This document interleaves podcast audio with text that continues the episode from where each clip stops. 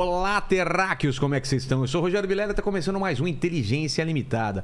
O programa onde a limitação da inteligência acontece somente por parte do apresentador que vos fala, porque sempre trago pessoas mais inteligentes, mais interessantes e com a vida muito mais esportiva do que a minha e do que a sua, não é, Lene? Pô, esportiva, acho Que que, que você faz Todo, acho que quase todo mundo é mais esportivo que a gente. Não, né? a gente é sedentário, cara. É Quando é que você começa, Paquito? A academia que tá aqui de se- segunda? Segunda-feira, segunda-feira. Tô, tô com você, cara. Ele Fechou. começa todas as Hoje, segundas-feiras. vou falar a verdade, não tô mentindo.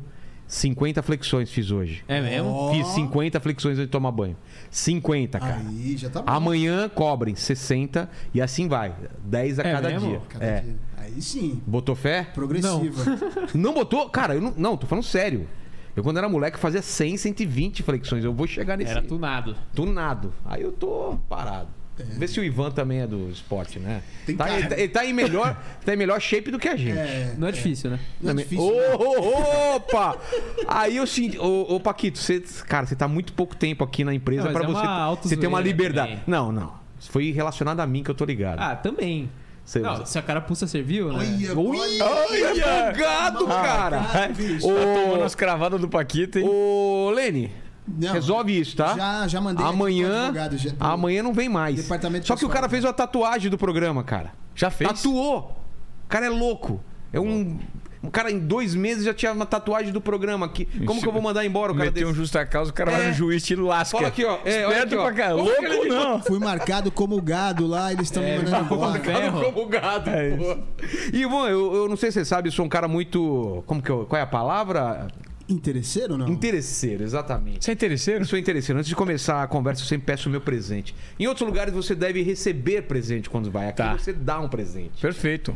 Então eu posso dar a explicação do meu presente? Claro. Vamos lá, eu. eu É uma luva. Eu é uma luva e é uma luva, não é uma luva qualquer. É uma luva de moto e que eu ando, andava pelo menos com ela, só que acontece. Ela ficava embaixo. Tá aqui o capacete. O capacete tá aí, é. Ela, ficava, em- ela fica embaixo do banco da minha moto.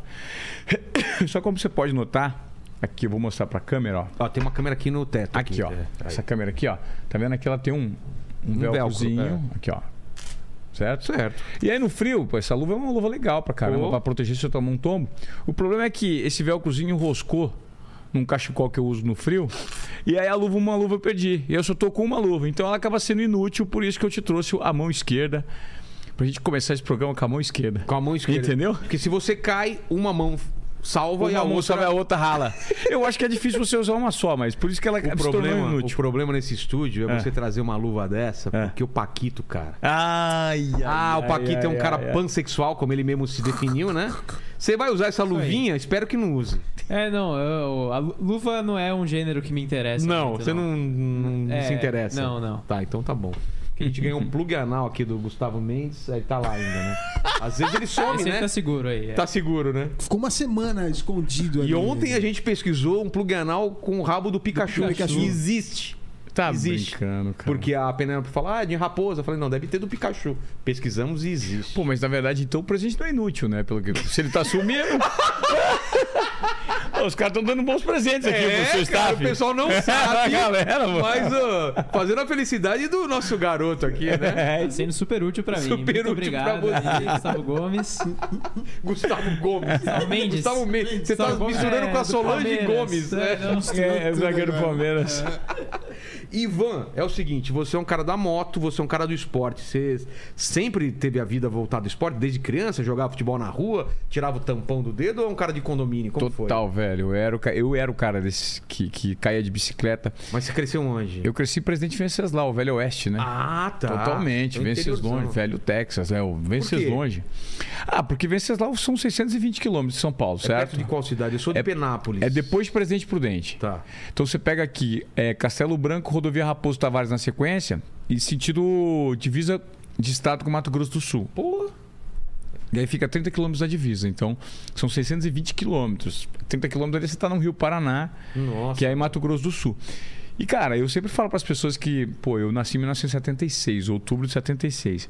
Nessa época, pô, a distância cultural entre o interior e São Paulo era muito grande, né? É, Pô, eu tinha uns mesmo. amigos que vinham de São Paulo, uns primos dos amigos meus que vinham de São Paulo, os caras vinham com uns skates, uns negócios. A gente, nossa. Pô, e eu, detalhe, vou te contar um negócio, cara. Eu fui conhecer São Paulo com 17 anos. Sério? Comi o McDonald's a primeira vez com 17 anos. Você ainda. Caipiraço no interior mesmo, eu, assim. Eu ainda passei a fase que não existia McDonald's. Eu sou de- eu morei, eu nasci em Penápolis, fui morar logo de cara já em São Bernardo. Eu lembro que, cara, até os meus 17 não tinha McDonald's. Não tinha, né? Não tinha, cara. É Louco. muito louco isso, não ter. Mas você veio pra São Paulo a passeio ou Não, eu já vi- de mudança? eu- cara, eu vou contar um negócio que a Giovana, que é o dia inteiro comigo, ela não sabe. Ah, é? Eu vim pra São Paulo, olha que loucura, Pra fazer um teste pra virar cadete do Barro Branco, pra virar polícia militar. Sério? Mas Sério. porque na família tinha alguém? Tinha. E olha o que eu vou contar agora, você não vai acreditar que é mais aleatório ainda. Olha que loucura, eu nunca comecei uma conversa assim. Conhece o Major Olímpico que morreu? Claro, Major Olímpio. claro. Major Olímpio é filho da tia Laíde. A tia Laíde é madrinha do meu irmão. A tia Laíde, a mãe dele, me criou. Criou eu, meu irmão e minha irmã. Tem o maior carinho. E o, e o Sérgio, o nome dele é Sérgio Olímpio. O Sérgio sempre foi. é, o irmão dele, o Celção, parecia o Schwarzenegger. O Celção nas- nasceu no mesmo dia que eu, era 10 anos mais velho. E o Sérgio, mais de 10 anos, né? Do que eu. E o Sérgio era o cara da academia do Barro Branco. Eu não tinha muita orientação do que eu queria fazer. Falei, cara, o que, que eu vou fazer? É jornalismo, porque eu comecei no rádio com 14 anos. Por isso que eu fiquei encantado com o seu estúdio. Lá? Lá em Venceslau. Fazendo o quê? Fazendo DJ. Eu era operador de som. Sério? 14, 15 tinha um programa. Você falava? Falava? 15. ZYD882, Mas Rádio Jovem Pan vozinha, FM. vozinha de 14 anos. É, ou já é. era mais grossa? Não, era uma vozinha. Assim, eu, eu sabia impostar a voz Ah, tá. desde cedo. Então, abertura. ZYD882, Rádio Jovem Sul FM, sintonia 95,1 MHz, frequência modulada, canal 236, emissora de Presidente Venceslau, Estado de São Paulo. Olá na comunicação até às 11 da noite, Ivan César, com o melhor da música nacional e internacional. Ivan César. Começamos com Michael Jackson, Black or White. E peça sua música no 3271-1801 que eu toco pra você até às 11. Porra, como você foi parar na rádio? Na cara dura, assim? Ó, é muito louco, porque eu fui parar no rádio. Primeiro, o meu tio, o meu, meu pai tinha três irmãos, eram quatro irmãos no total, né? Ele mais três. Os três trabalhavam em rádio. né? Um, um era uma voz horrorosa, saiu cedo. O outro, o mais Cara, velho. é. fânio, né? E o Toninho, mais novo, era um, um cara que meio que comandava rádio e tal. E com, e eu cresci nesse ambiente. Então eu visitava a, emisso- a emissora de rádio, né? Eram duas, uma AM e uma FM. E eu visitava esse espaço e esse, esse lugar sempre me pro- promoveu muito encantamento. Microfone, esse tipo de coisa. E com 10, eu tive um problema hormonal. Eu deixei de crescer. É, de fato, assim. E o interior, meu amigo. Quando você é pivete lá no Velho Oeste, cara, com 10 anos, 11 anos, o pau comia, o chicote estralava, mas com força. E era briga todo dia né, na Ah, sede é? da escola. é. E aí eu, eu era da galera né, que comandava. Aí com 10, 11, 12, os caras, pumba, cresceram. Pô, com 14 anos, os moleques têm o tamanho que tem hoje. E eu não tive. Eu fui crescer com 16. E aí eu perdi a vaga no time da escola, eu sofria bullying pra caramba, as meninas não olhavam pra mim. E aí eu tinha que me impor no. E aí o cara me pegava lá, eu virava de ponta cabeça todo intervalo, cara. É mesmo? Do, do, do- da escola, eu ficava 20 minutos nego me virando de ponta cabeça no, no- Mano. Aí eu pegava, desvirava e ia lá e dar um murro na cara de cada um, porque eu era ruim. Aí no final, é, aí os caras falaram, beleza, no final na saída você vai apanhar. Eu falei, beleza, aí apanhava, brigava pra caramba, saia todo Apanhou machucado, apanhei muito. E aí, o que que, o que que houve? Antes disso, né, nessa época, a minha mãe percebeu que eu tinha uma. Tinha uma câmera em qualquer aniversário de infância, eu ia na frente da câmera. O microfone eu ficava perto do microfone. Então ela percebeu que eu tinha uma atração. Gostava de aparecer literalmente na câmera, no microfone. Ele me deu um Walkman quando eu te fiz 10 anos. Falou assim, cara, vamos ensaiar o que esses caras do rádio estão falando. Você gosta tanto de falar, vamos treinar. E o locutor Walkman, falava. Não era nem Discman, era Walkman. Era um Walkman. Fita É, cassete. só que esse Walkman era bem tecnológico, porque ele proporcionava você gravar aqui. Os Walkmans eram só para dar play, É, você, né? Esse gravava Esse também? gravava. A Panasonic. Pô, E aí, é, ela começou a me treinar ali. O fato foi, como eu comecei a. Eu perdi amigos, cara, não tinha amigos. Eu não sabia como me colocar. Minha mãe falou assim: você não quer trabalhar? Eu tenho até foto da minha carteira de trabalho, eu sou uma criança, cara. Eu falei assim, puta, se fosse na rádio seria legal, né? Mãe falou, vamos lá, eu vou pedir um emprego pra você, eu vou com você. Aí fomos lá pedir um emprego. Meu tio falou assim: olha, você é muito pequeno, muito novo tal, mas beleza, eu acho que a gente precisa de um regra 3, um operador de som. E você vai trabalhar sábado e domingo, mas para isso você precisa aprender de segunda a sexta. Aí sábado e domingo você vai dar folga para os operadores de som da rádio AM. E eu fui dar folga pros operadores de som. Fiquei um mês aprendendo. Só que daí eu virei o ninja da operação de som. Sabe? Aí eu aprendi, aprendi tudo. E eu comecei a viver dentro da rádio. Eu não queria fazer mais nada. Eu ficava dentro da rádio de segunda a segunda. E aí eu não tinha que trabalhar de segunda a segunda. Eu ficava lá para aprender mais. Saí da escola ia pra lá. É, maluco. E de bicicleta, né? Olha que loucura, outra coisa aleatória. Quem tinha, vivia, no- morava do lado de uma padaria, perto da rádio, era ela em Ganzaroli. Olha só. Sabe ela em Ganzaroli? Sim. Linda, eu era apaixonado. Eu via ela, ela me dava maior atenção. E eu fui namoradinho dela uma época, lá, pivete. Mas e ela- ela é comprava mais nova? sonho. Ela é mais nova. Comprava sonho na padaria lá, que ela sempre tava. Parava de presente pra ela. e aí, pô, nesse ambiente da rádio, do rádio, né? Da rádio, eu comecei a operar som e depois eu comecei a. Pô, eu operava uma mesa Ele de. conta de passagem, namo- namorei com a Ellen Gaza. Né? Namorico, não é? Não, o- Normal. o- pô, se fosse eu, eu demorava 15 minutos. Assim, Pois é, tipo, mano, E é um- passou por isso. Tá bom, tudo bem. E olha que doideira. É, duas picapes, uma mesa analógica de oito canais, né? Três cartucheiras. Era cartucho Cartucho. Pra música e pra. Não, era cartucho só para é, só para spot. de propaganda, né? Tá. Então os cartuchos você colocava, eram propagandas de 30 segundos e de 15 segundos. Tinha um ou outro cartucho de prefixo de alguma coisa da rádio, que era de um minuto, mas normalmente cartuchos de 30 segundos. Então, 80 spots com uma prateleirinha aqui, três cartucheiras start-stop, tchau, tchau, tchau, disparar, tac, tac.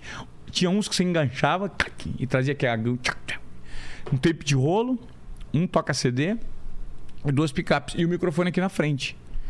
E eu tocava o programa nessa mesa analógica. Então, vup, pegava disco aqui, né? Meio giro de agulha, roda aqui. Tinha um roteirinho. É, e programação. E eu tocava o pau, cara. Fazia o programa no rádio. Eu comecei no rádio. E o rádio foi a oportunidade de eu dar a volta no bullying. Exato, né? Entende? Porque o Ivan Raquítico, que era meu apelido, Ivan Rakitic. Ivan Raquítico. Cara, esse cara falou, é o Ivan Raquítico? É o Ivan Raquítico. Vou pedir música pra ele à noite. E aí eu passei do cara mais. É, Zoado É, exatamente. Bulinizado, zoado, ridicularizado da escola. pro cara cool. Um pro... cara cool. E aí eu começava a andar de vez em quando com a moto do meu pai, dava uma voltinha de trabalhar de moto. Então, pô, cara, foi super interessante. E foi aí que eu percebi que eu. Nessa época eu ainda estava indeciso. Então, vou fazer o barro É branco? isso que eu ia falar. Por que, que se você Ficou aquela gostando mensa- é. fazer isso, de fazer isso, não falou é isso que eu quero fazer, foi pra- pensou no barro branco? Então, foram as duas coisas, né? É? É, quando eu terminei o terceiro colegial, eu prestei faculdade, porque eu, eu estudei a vida inteira no IE, uma escola pública, do pré-primário até o terceiro. É muito louco isso, né? Pré-primário e o terceiro ano numa escola pública. Então, assim, o meu. ins- A, a- a solidez do meu, do meu, do minha educação, ela não foi tão grande, entende? É, e, e eu tive dificuldade, porque meu pai não tinha condições de pagar uma faculdade para mim. Particular, no way, né? Pública. Pública eu não passei quando eu terminei o terceiro colegial. Você prestou pra quê? É, jornalismo. Jornalismo. É. E aí, eu não passei, eu falei, pô, eu vou prestar jornalismo e vou prestar é, ba- barro branco, porque, pô, eu acho que é um, é um negócio legal. Eu tinha essa.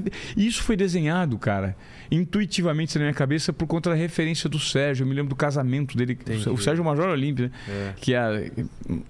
Corta, não tem absolutamente nada a ver com essa veia política dele, sabe? Isso pra mim é um detalhe. Mas é, essa coisa, né? Ele era político nessa época, pô. E o cara era um cadete do, do militar, e aquela coisa. Eu falei, puta, um dia eu sonharia em ser algo parecido, porque eu acho legal. Muito, muito pouca informação, né? Levando em conta os meios de comunicação que a gente tem hoje, né? Então, minha mãe não fez faculdade, meu pai não fez faculdade. é, então, eu, eu sou filho de uma família bem simples. E isso ficou no meu imaginário. Eu falei, então eu vou fazer jornalismo e a prestação é, para esse concurso. Né? Vou ser cadê do Barro. No terceiro colegial eu, passei, eu não passei. Acho que no segundo colegial, segundo terceiro eu prestei e não passei. No terceiro colegial eu prestei e fui para a última fase. É, passei em todas as fases, vim para São Paulo fazer exame físico tal. Fiz tudo. E me deram, inclusive, uma lista de coisas para comprar De material? de material para comprar. E eu ia começar. E eu tinha prestado jornalismo e não passei. Falei, cara, vou começar nisso aqui. E é a primeira vez que eu vim para São Paulo. E só que saiu o resultado cinco dias depois. Eu fiquei entre os aprovados não classificados. Passaram 180, mas eles só tinham 90 vagas. Eles levaram como critério a, a primeira fase, que era a fase da prova. Sei. Beleza. Aí aí eu fiz um ano de cursinho. Meu pai falou: um ano de cursinho você faz. Você vai fazer jornalismo, presta a faculdade de jornalismo. E eu falei: agora eu passo no Barro Branco. Fiz, passei de novo para a segunda fase. Você acredita que eu fui eliminado no exame psicotécnico? Caramba! Eu ia passar, porque eu tinha feito a 13 terceira prova. De 400 que passaram, eu fui o 13 terceiro no vestibular todo. Só que nesse, nesse ano também eu recebi o não e recebi o sim, porque eu passei na Universidade Estadual de Londrina, passei na Unesp, e aí eu fui fazer jornalismo. Onde? Então, ainda bem, em Londrina, Universidade Londrina. Estadual de Londrina. O bom foi que, cara, se eu tivesse passado nessa escola militar, você imagina eu ser um tenente ou um capitão da polícia? Hoje não tem absolutamente nada a ver Mas comigo. será que você continuaria? Não, Vai acho que saber, né? não, né, mano? Acho que não. Louco, né? É. E aí, pô, eu já tinha isso na veia comunicação. Mas você ficou mal quando não passou? ou- Eu me lembro que quando eu recebi o não, pro terceiro ano, tive dois amigos que passaram. Teve um amigo meu, é... não vou lembrar o nome dele, Eurico. Ele falou, cara, ele tava nos- no ano anterior comigo. E ele passou. Eu tava na sala, quando chamaram meu nome, eu levantei chorando e fui embora. Eu tava lá naquele panelão da que fica lá na, na- eh, perto do centro ali, como chama? A, a Água Branca, né? É, é, um, é uma estrutura da polícia militar Ah, tá. que tem lá. E eu levantei chorando, cara. Esse cara foi atrás e falou assim: Vamos, não fica triste não, cara. Ó, tem males que vêm pra bem. A primeira vez que eu vi essa frase, faz tempo pra caramba, faz 30 anos. Tem males que vêm pra bem. E Deus tem um plano pra você, cara. Não fica triste não. Tudo bem. O negócio rolou, aconteceu, fui fazer jornalismo, é, passei numa faculdade legal, consegui um emprego no. na- Eu era funcionário da Universidade Estadual de Londrina, também além de aluno. Porque eu fiz um concurso, passei no rádio. Eu era, eu era locutor da rádio, Universidade FM. Universidade FM, 10 horas e 7 minutos. Vamos ouvir composição de Lô Borges na voz de Caetano Veloso. Era assim, uma rádio educativa. Sei. E tempo depois eu fui pra TV Globo e um dia Local de lá? de lá, aí corta, vamos lá pra frente. Certo. Já em São Paulo, trabalhando na Globo de São Paulo, repórter. Volta Ciclística do Estado de São Paulo. Um evento que a TV Globo era patrocinadora. Os ciclistas saíam para um rolê de uma semana no interior de São Paulo e eu um dos repórteres acompanhando. Então tudo dia ao vivo e tal. Uma competição legal pra caramba. Aí acordo um dia de manhã e tô vendo um tenente da polícia organizando como seria todo o esquema em São José do Rio Preto, né, tal, que ele assumiria a competição dali. 150 ciclistas, uma estrutura da Globo toda acompanhando. E eu olhei falei assim, falei, cara, Era o teu amigo. Aí eu olhei, ele pegou, olhou pra mim assim, começamos a chorar na hora. Pô. Falei, cara, Eurica, é você. que Puta, eu te vejo hoje na TV, cara, você não era polícia, eu sou polícia, olha que loucura. Que. Louco, né? É, Eu nunca contei essa história pra ninguém. que foda. Eu nunca contei. Eu Mas é- acho assim, eu nunca acho que eu, né, nunca contei publicamente essa história. Mas é louco, né, cara? Louco Que- como a vida é, né? É, tem um, um amigo meu que tem um show que, que fala: a vida não tá nem aí pro teu planejamento, né? Porque você planeja as coisas Claro. e a vida te leva pra outro lugar É e depois você quando olha pra trás faz todo sentido o caminho que você fez. Mas quando você tá fazendo, parece que é tudo aleatório caótico. demais. Joga pra cá, joga pra lá, de repente faz sentido, O cara. Steve Jobs fala isso, né? É, ele fala. O Steve Jobs tem uma palestra que ele dá, se não me engano, em 2007, 2008. É, que ele é paraninfo foi em Stanford. Ele foi homenageado e ele fez um Ah, discurso essa palestra, que de parte? 15 minutos. Ele fala, é, é connect the dots, quando ele É. fala. Os pontos se conectam. Porque quando eu fui lá atrás, eu tinha um interesse por design, por estética, por arte, por. Ah, é, porque ele, ele, ele, ele usa tudo isso depois. no- Depois, é, os pontos no se Apple, conectam. é, na e aí, é. ele fala que não fazia sentido. Como que alguém gosta de. Tem gostos tão controversos, né? Gosta de, de, de extremos, É. né? Matemática. como é que- E aí ele fala que a arte depois veio se manifestar quando ele teve um olhar um pouco mais aprofundado e sofisticado para a questão do, do design da Apple mesmo. Ele percebeu que aquilo era a diferença. Ele falou, pô, os pontos se conectam. E não fazia sentido, É. mas depois fez. Exatamente. Você É. vê a, a preocupação dele até pela fonte usada, por É tudo isso, que é veio isso. do- do, É louco. É muito louco, mas aí você na Globo daqui, você já tava fazendo reportagens gerais? Como que era? Era- Você pegava um pouco de tudo? Cara, é, a- a foi muito louco porque E era isso que você você tava Tá. gostando do que você tava fazendo? Cara, eu, é, as coisas foram me levando assim, pá, pipocando, pipocando, porque eu me considero, eh, Vilela, um, um outsider, né? Porque eu convivi com muitos insiders. E o que é um outsider e o que é um insider? Um outsider é um cara que ele fura completamente a bolha de onde ele veio. E a bolha que eu falo é a bolha cultural, educacional, eh, aquisitiva, eh, geo, geofísica, né? Geo, geolocalização. E era muito aleatório, cara. Se, se você for entender quem são os meus amigos de infância, é, é muito louco pensar que eu faço o que eu faço e eu fiz o que eu fiz, sabe? Por quê? Por conta dessa esse mapeamento muito precoce de que eu me entendia como uma pessoa diferente, nem melhor nem pior que ninguém, mas apenas diferente daquele ambiente que eu estava, certo? É, e quem são os insiders? Os insiders são aqueles caras que, de certa forma, já nasceram é, dentro de uma emissora de TV, porque o pai tem um compromisso é, relacionado à TV, ou tem uma função, ou um tio, entendeu? Eu conheci vários insiders. Pelo menos 90% das pessoas com quem eu trabalhei tiveram alguma ligação. O Thiago ou Leifert tinha, Sim, tem uma ligação. totalmente insider, né? É. O Fernando Rocha, é, talvez não seja, seja um insider, mas não sei, o cara que começou na arte. Mas assim, é, pelo É, menos eu essas trabalhei, por exemplo, com o irmão, com o filho do Casagrande na Rede TV. E- Porque é natural, né, que algum filho, alguma coisa, acaba seguindo e aí indica pra um lugar, vai É, pra outro. E, e veja, cara, vamos lá. Nada, ó, eu não tenho absolutamente nada, tá? Eu não tô fa- é, fazendo esse tipo de. de Não é demérito, Eu não, tô, não é, demérito, eu não tô relativizando Até pra porque falar. meu filho também, se ele for começar em alguma coisa que eu já trabalhei ou que eu conheço a galera, vai ser muito mais fácil e ele não tem culpa nenhuma. Não tem e eu culpa não vou nenhuma. usar isso daí a favor dele, claro que eu vou Claro, e, e eu acho assim, ó, independentemente se você tem um contato, alguém que te indicou, o que fala por, por você é a sua entrega, seu talento, seus É, resultados. Só no começo fa- Existe faz uma diferença. facilitação, claro. É, mas depois é contigo. É contigo. adianta. Mas esse mesmo, essa facilitação, de certa forma, ela é. Ela tem prós e contras. Claro. Por quê? Já Porque quando. um- É, eu falo o seguinte, meu irmão. Se hoje eu tiver a necessidade. Se hoje eu tiver que comer pão com manteiga de segunda a segunda ou vender bala na esquina, eu vou. Sabe por quê? Porque tudo. Eu nunca, em 46 anos, eu nunca ganhei um, uma balinha de ninguém.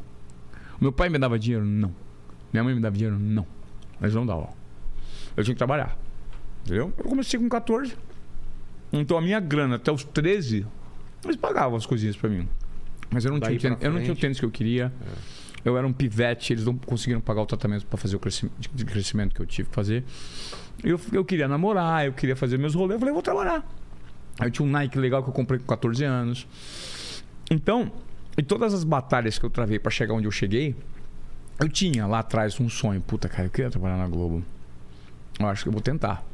Vamos ver o que acontece. E o tempo inteiro o destino foi me surpreendendo. Porque te entrega. Entendeu? De persistência, não de talento. O talento, depois você nota que ele se evidencia em alguns momentos, mas te de persistência, de foco mental. Puta, Eu vou tentar, vou conseguir, não custa. E eu chamo isso de um conceito de desobediência produtiva. Em 2017, 18, eu mapeei isso. Desobediência produtiva, o que é? Você não, não se. não ir pelos padrões. Desobediência produtiva é você quebrar os próprios protocolos e entregar mais do que esperado, usando a sua intuição, a sua confiança e a sua coragem. Esse aqui é o tripé da desobediência produtiva. Vou colocar aqui nessa câmera aqui, ó. Vai lá. Paquito. Aí, foi. Foi? Esse aqui é o tripé, ó. Desobediência, intuição, confiança e coragem. Foram esses tri- Intuição é aquela coisa que você não sabe porquê, mas você está fazendo o que você acha que tem que fazer. É. Confiança Confiança, ela é o não é ego. Não, então, a confiança, não, não é o ego. A confiança, ela é a chancela que você precisa. É sua comunicação interna dizendo: se eu vim até aqui, eu sou capaz de executar esse sinal que eu estou recebendo. E intuição, no meu entendimento, é todo, todas as experiências, são todas as experiências vividas conscientemente e inconscientemente, que se manifestam em algum momento, num lapso de tempo, que você fala: hum, sabe aquele friozinho na barriga que você fala assim, cara, tem alguma coisa ali que é interessante, me deu uma vontade de ver, mas eu não sei ou, porquê. Ou o contrário, puta, eu não tô me sentindo bem aqui, tem que sair daqui. Exato, cara. Essa pessoa, não vou trabalhar com ela. Tô Então, ligado. Eu olhei aqui, tem alguma coisa que me incomoda. É sua intuição conversando contigo. E se você souber mapear isso, o próximo passo é a coragem, a confiança. Então, assim, pô, cara, tô com vontade de fazer um negócio, mas isso não faz muito senso. Mas tem alguma coisa me falando, eu vou fazer isso. Mas espera, é loucura ou eu confio no que me trouxe até aqui? E a confiança, no meu entendimento, ela é construída por meio das suas derrotas. O quanto você foi derrotado naquilo que você se propôs a fazer Fracasso. fracassou, meteu a cara na porta, tropeçou, riram da sua cara e você tem força para levantar. Quanto mais você levanta, isso não é lastreado nos êxitos que você tem, mas nas vezes que você se propõe a, a levantar a cabeça e fazer de novo. Quanto mais você acredita, mais confiante você é. E às vezes, quando você tem a intuição conversando contigo, você é confiante em você, fala assim, cara, eu dou conta disso. Só precisa do terceiro passo, que é a ação, por meio da coragem. Coloque em prática. Sua intuição falou, confio no meu taco, pau, ação. E isso foi o que aconteceu. Só que esse método, essa mistura, ela só dá liga se você tiver um mínimo de tomada de risco. Num ambiente confortável, que você tem domínio de tudo, tá confortável, não vai, não rola. Resultados diferentes propõem entrega diferente. Entrega diferente propõe risco. Mínimo. Tem que apostar. Se você não tiver com medo, hum, Exato. O componente medo tá aí ligado. ele tá ligado. Tá ligado. Isso pra- vale pra minha vida também, cara. Não é louco? Quando eu deixo de sentir medo, eu falo, putz, tá estranho, cara. Tem que ter aquele medinho sempre, né? Que é Super. o instinto de sobrevivência, né? Isso, mas isso você, você vê isso hoje ou você já tinha essa consciência nesse, nessa, nesse seu caminho? Você foi construindo? É muito louco. Tudo isso aconteceu de forma intuitiva. E em 2017, em 18, 17, 18, 17, eu tra- tava na TV Globo, eu saí em 19, eu fiquei 20 anos. E sempre eu fazia eventos, né? Mestre de cerimônia, Sim. chamava pra fazer uma coisa ou outra. E uma vez me vieram no mercado e falaram assim: Você tem uma palestra? Eu falei assim: Não. Aí me geraram uma provocação: Você precisava ter uma palestra. Eu falei: Por quê? Pô, cara, porque sim, é, você podia colocar o seu conteúdo e não ser um comunicador do conteúdo dos outros, né? Só um cara que transmite o. Como a gente faz na TV, de certa forma, né? Na TV tinha um script ali. E eu falei, tá, fiquei com essa provocação na cabeça. E eu comecei a coçar a cabeça e falei, o que, que eu sei ensinar? O que, que eu falo? Sobre o que eu falo? E aí, eu fui, coloquei, um dia sentei, escrevi o que eu pensava e tinham dois termos lá: ousadia planejada e desobediência produtiva. Pensei num script. Falei, cara, isso aqui tá muito ruim. Falei, você quer saber? Eu vou atrás de alguém para montar, me ajudar a montar, montar o roteiro dessa palestra. Ah, tem empresas que fazem isso. Eu falei assim, não quero ninguém nichado no mercado. Eu quero alguém que aleatório. Quem que pode ser? Comecei a conversar com o pessoal da TV. E aí me indicaram um menino que era muito bom em apresentação em PowerPoint e um amigo dele que sabia de storytelling. E eram dois meninos jovens. Eu falei assim, pô, jovem, pronto. Talvez esses caras tenham uma lente que eu não tenho de mim. Tipo, 10, 12 anos mais novo que eu. Até mais. Uns 15 anos mais novo que eu, molecada. Eu peguei um dia e liguei pra esses caras. Os dois chamam o Rodrigo. Rodrigo Jodar e Rodrigo Moreno. Ô, e aí, tudo bem com vocês? Quem tá falando? Eu falei, o Ivan Moré, tal, do Clube Esporte. Ô, Moreno, Jodar, você tá zoando. Você imitou o Ivan Moré certinho, né, cara? Porra, não é o cara. Eu falei, não, sou eu sim, cara. É o Ivan Moré que tá falando. Mas o que, que o Ivan Moré tá ligando pra mim? Ô, Moreno, porra, quem que tá imitando o cara igualzinho, pô? Velho, sou eu. É você mesmo, cara? Por que você tá me ligando? Eu falei, cara, porque eu queria que você fizesse uma palestra pra mim. Mas como assim eu? Eu falei, eu vi o seu nome, que você é bom em apresentação, e disse que esse outro menino, esse outro menino moreno é bom. Marcamos uma conversa. Ficamos três quartas-feiras conversando. Depois de três quartas-feiras, tomando cerveja, comendo pizza na minha casa, eu contei quem eu sou. Aí os caras falam, você é a desobediência produtiva. Você é intuição, confiança e coragem. Os moleques roteirizaram isso. Eu montei uma palestra de 45 minutos, que desde 2018 é ela que paga minhas contas. Entendi. E ela que eu faço pro Brasil. Tanto que sexta-feira agora eu vou dar uma palestra pro C-Level, pro grupo de C-Levels do Meta. O Meta tá pra- precisando passar por uma reinvenção. Ah, é? E aí veio uma orientação da Califórnia, os caras, pô, vai atrás desse cara. Aí vieram, fiz um briefing com eles na segunda-feira, ouvi um papo lá de fora tal. Os caras, "Ivan, vamos ver se essa palestra sua é legal? Uma indicação do Instagram. Amigo meu, Felipe Kozlovski, falou assim: cara, eu acho que você posso indicar a sua palestra. Cara de dentro do Instagram, acho que o Meta tá precisando disso para falar com os executivos. Vamos entender o que, que é isso? Falei, vamos, fui lá conversar segunda-feira. E, e eu tô te contando isso porque eu tô muito feliz. Porque eu já fiz bastante, né? Fiz para banco, para isso, para aquilo. Mas, poxa, quando eu paro e olho falo, cara, eu não tinha nada de palestra em 2018. E em 2019 eu resolvi dar uma bica no formato TV. Eu falei, cara, eu vou me reinventar. Por quê? Você tava, tava É uma- te incomodando? Tava, cara. Tá, é, eu, eu gostava, eu amava. Eu, eu amo isso, né? Eu amo audiovisual. Tanto que eu cheguei aqui, eu falei, cara, meu sonho era ter um estúdio similar. Não igual, mas a esse. Com esse tanto de câmera, já olhei suas câmeras, já vi as mesas de corte, eu já vi onde elas estão posicionadas, porque eu, eu sou desse Claro, meio, né? claro. E nessa pegada, eu, eu percebi que tudo que eu fiz durante o período que eu tive em TV, tendo essa, essa maneira de conduzir a minha vida meio caótica e que me, e essa, esse elemento caótico sempre me, brin, me deu um, brindou mesmo com oportunidades. Falei, cara, quanto mais risco e mais me deixarem solto, mais eu vou crescer e mais eu vou entregar. Porque meu senso. Você sempre trabalhava com salário, com, com salário. contrato, É, tá, exatamente. Seguro. Seguro. Pô, quanto mais esses caras me entregarem, mais eu vou render. E eu sempre dei muito meu sangue no meu trabalho. Eu não trabalho, eu, eu sou o cara que entrava com tudo. Escutou, Paquito? Ficava louco. Vou fazer cinco ou seis programas por semana. Vou fazer cinquinho só, né? Pra fazer brincando. Esse cara, esse cara trampa, não. Trampa, ele, não, ele ele trampa, trampa, ele trampa, trampa. E nessa pegada, Mas isso cara. faz diferença, né, cara? Muita. Galera, Trabalhar mais e, e- e a galera vê que você tá ralando, né, cara? Então, vê até depende. Foi o que aconteceu. E eu notei, o que que eu percebi, Vilela, que existe um movimento no mercado. O mainstream, o offline, É, os meios de comunicação tradicionais, eles estavam perdendo relevância. total. E eu vi uns malucos na internet, cara, que chegavam nos lugares, os caras eram muito mais estrela. Uma vez eu fui fazer um evento de basquete com o Cossielo. O Não, absurdo. parou o negócio. Eu falei, meu Deus do céu, cara. Cossielo, Whindersson, não consegue. É, rua, lá atrás. Eu falei, nossa, cara, molecada pira nesse cara. E me gerou uma pulga atrás da orelha. Eu falei, opa, tem alguma coisa aí, esses malucos são muito bons. E aí eu notei que internamente o valor de investimento em propaganda estava reduzindo, porque estava migrando para o digital. Exato. O que, que aconteceu? Menos recursos. Enxugamento dos recursos, mudança da cultura organizacional. Mudança da cultura organizacional, chefes cada vez mais gestores achatando quem está embaixo e piorando as condições de trabalho para melhorar, salvar a própria pele. Claro. Ah, bicho, eu vou cortar o orçamento aqui, vou piorar. Foda-se os caras, eu vou piorar a situação dos caras aqui, porque eu preciso me defender e mostrar resultados para os meus gestores. E aí, dentro desse formato, não existe ambiente de tomada de risco. Os caras cortam suas Claro, asas. Vai, Aí vai cortou- seguro. não- Aí corta suas asas e eu comecei a me sentir sabotado. E teve um dia especificamente que eu consegui uma pauta que ninguém tinha conseguido, que era entrevistar o Neymar. Eu ia passar um dia inteiro com o Neymar no Barcelona. Todo mundo tentando. Todo mundo tentando, eu peguei, saí, Como apresentava o Globo? Sport. Quer falar isso agora depois? Claro. Como que foi? Eu tinha uma relação boa com, a- com ele, conheço há muito tempo a família. E ninguém conseguia, eu ligando, não conseguia tal. Eu soube que ia ter um jogo do Brasil, eliminatória no Allianz Parque. É, em 2017, 18, 17, 18, não lembro agora. O fato é que eu sabia que o pai estaria aqui. Eu peguei e fui à noite pro jogo, fui procurar o cara em todos os camarotes. Ele sabia que eu tava, puta, o Ivan é chato pra caralho, tá me atrás de mim, vai querer pedir pauta, né, meu? Ele sabe que eu sou. E ele fugiu de mim. Eu fui nos 4, 5, 6 camarotes atrás dele. Ele, ele tava aqui, mas fugiu. Acho que ele sabe que você tá aqui. Meu, Ivan tá aqui. Ele tava escondidinho. No segundo tempo, achei no segundo camarote lá, no sexto camarote.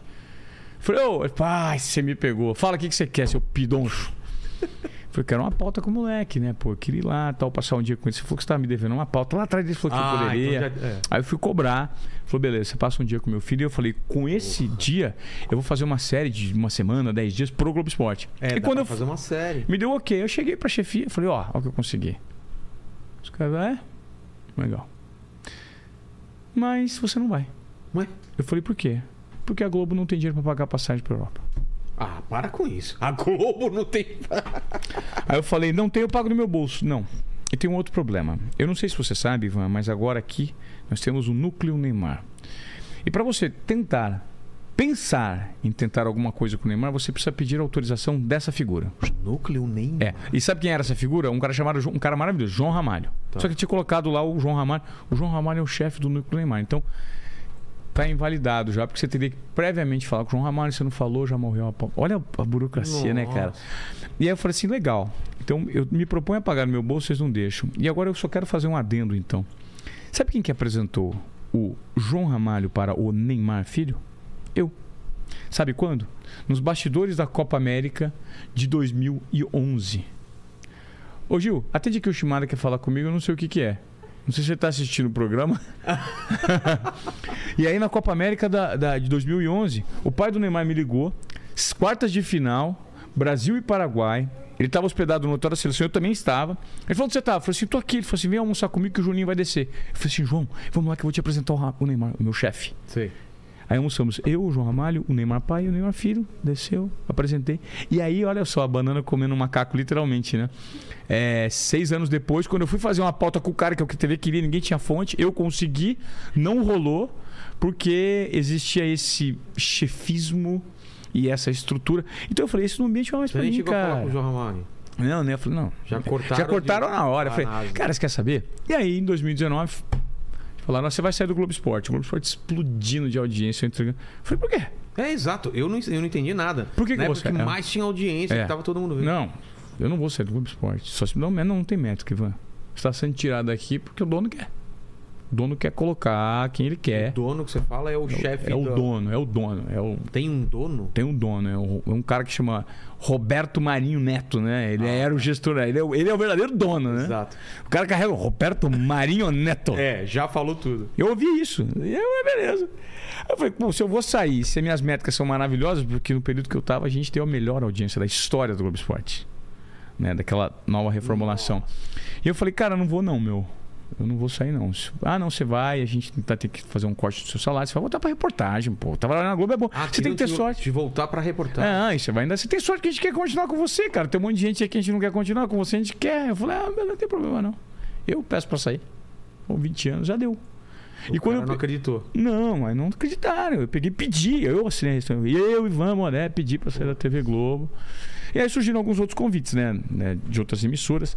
Só que naquele momento, Vilela, cara, não é um movimento que eu tô fazendo? né? Vamos desbravar o mundo então e entender o que, que existe por trás. Eu falei, não, não vou, cara. É, existiam pro- produtos muito bons do ponto de vista de remuneração A Record. para eu tocar. É. uma- depois o a Band também, Tá. duas vezes. Mas é, eu não ia ter longevidade. Porque eu penso assim, ó. Puta, Ivan, estamos te dando um programa. O projeto é esse. Eu falei, puta, que projeto incrível. E o salário é esse. Eu falei assim, pô, salário é incrível também. Obrigado, eu quero. Mas para que esse, esse, esse projeto to- eh, tenha sustentação, a gente precisa, primeiro, investir em mão de obra, que acho que aqui vocês não têm um núcleo de esporte. E para investir em mão de obra, eu preciso trazer pessoas de lá. Lá eu tenho uma equipe boa. Ah, mas a gente traz. Eu falei assim, mas eles não vêm. Ah, mas a gente dobra o salário. Eu falei, pô, daí vem. Legal, e eu preciso também de orçamento. Se você me der orçamento, pra eu, porque quando você não tem direitos esportivos, eu não É. tenho direito de fazer campeonato, eu precisava fazer grandes entrevistas. E grandes entrevistas custam caro. Verba de produção para você viajar para fora do Brasil e eventualmente pagar. Nos Estados Unidos, muitos atletas grandes e aposentados cobram por entrevista. é? um mercado que existe. Existe esse mercado? E é super. né? Por E exemplo. é normal isso? Cara, eu lembro uma vez que eu tentei fazer uma entrevista com o Mark Spitz. Lembra quem foi o Mark Claro, Spitz? claro. O Albatross? Claro. É o grande nome antes do Phelps. O Mark Spitz cobrava 6 mil dólares para fazer uma entrevista, porque isso é, é, é, é um processo recorrente lá nos Estados Unidos, né? As pessoas cobram e É a vida dele é agora. a vida dos caras. Os caras cobram para dar entrevista. Você sabia que o Phelps cobra um milhão de dólares para dar uma entrevista? O quê? É. É mesmo? Para fazer um evento. Não para dar entrevista. O Phelps, a diária do Phelps é um milhão de Ele dólares. tem, dá, cumprimenta todo mundo, dá a sua entrevista, faz o dia. É, o HSM, ele veio aqui em 2017, eu fiz uma exclusiva com ele nesse dia, é um milhão de dólares. Quem? O, Michael Phelps. Ah, o Mike Phelps. É, em 2017 eu fiz uma entrevista com ele porque me convidaram para intermediar um café entre ele e 30 CEOs. E ali eu peguei uma brecha e acabei fazendo uma entrevista para a TV Globo. E mas enfim, é, nesse processo todo eu falei, cara, Tem que ter grana. tem que ter grana. E os caras, pô, beleza, a gente vai. Eu falei, mas eu preciso disso assinado, né? Não, assinado no Senado do seu salário. Eu falei, cara, então. eu- E aí eu fiquei, sabe? Eu falei, cara, pode ser que daqui seis meses, Muda nada tudo, garantido. é. Sou muito grato, eu não tenho, pô, sou grato pelo convite que a Record me fez, sou grato pelos convites que a Band me fez. Mas é, eu falei, pô, cara, se eu me queimar daqui seis meses lá, pro cara que saiu da Globo bem, for dar um fiasco tal, talvez minha reinvenção seja mais difícil. Então vou fazer o seguinte: TV eu vou trabalhar no melhor que teve até aqui. E vou sair batendo no peito em algum momento. Porque quando eu sair, todo mundo, todo mundo me falou. Na verdade, os colunistas vinham falando. Ivan Moné não sabiam o que aconteceu porque não abri a boca. E os meus amigos, Ivan, não faz isso, velho. Você tem dois filhos pequenos, bicho. Pelo amor de Deus. com dois cara. filhos pequenos, né? Dois filhos pequenos. Você é casado, você tem um custo de vida alto, seus filhos estudam em escola particular. Pelo amor de Deus, cara, você não tá rico, velho. Você saiu sem grana na TV. Pelo amor de Deus, é o que você tá fazendo. Falei, não, eu vou, eu vou porque eu, eu, eu, eu ainda tenho um gás pra trabalhar, acho que é agora. Né? E como eu não, eu me neguei a conversar com colunistas, que para mim colunistas, alguns deles, né, pontuais, são os grandes abutres da imprensa, né, cara? Os caras que se propõem a falar mentiras de companheiros de trabalho. Vários vieram atrás e falaram assim: não vou falar nada. Aí eles foram nas emissoras, aí vieram informações. Ivan Moré chutado da Globo, negado na Record, chora. É, eu lembro que uma vez a, a mãe dos meus filhos, né, minha ex-esposa, na época ela foi para Paris e eu falei meu, como é difícil cuidar dos filhos. A manchete foi: chutado da Globo, é, escorraçado da Globo e chutado da Record, ex-apresentador chora na presença dos filhos. Era a manchete. Eu E tinha da acabado. Onde, e de onde veio isso? Ainda é, porque eu postei um vídeo na internet falando Ah. que, pô, tô sofrendo aqui com os meus filhos, né? Os caras juntam os componentes, são bizarros, né? Meu Deus, cara, olha a junção de Era, cara. Chutado. Colocaram é, essa. é. Aí era aqueles caras, Flávio Rico da Nossa. vida, aquelas coisas todas, aqueles abutres mesmo, né? Escrevendo um monte de mim.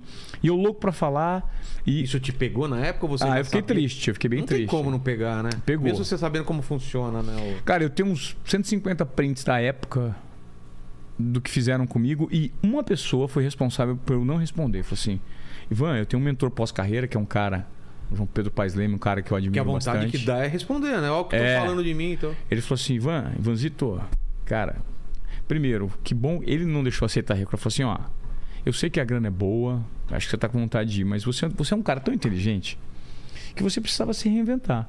Você precisava entender quem é você nesse mundo em transformação, porque pode ser que daqui a uns anos você tenha várias oportunidades de monetizar, porque eu sei que a dor agora pode ser a insegurança financeira. É.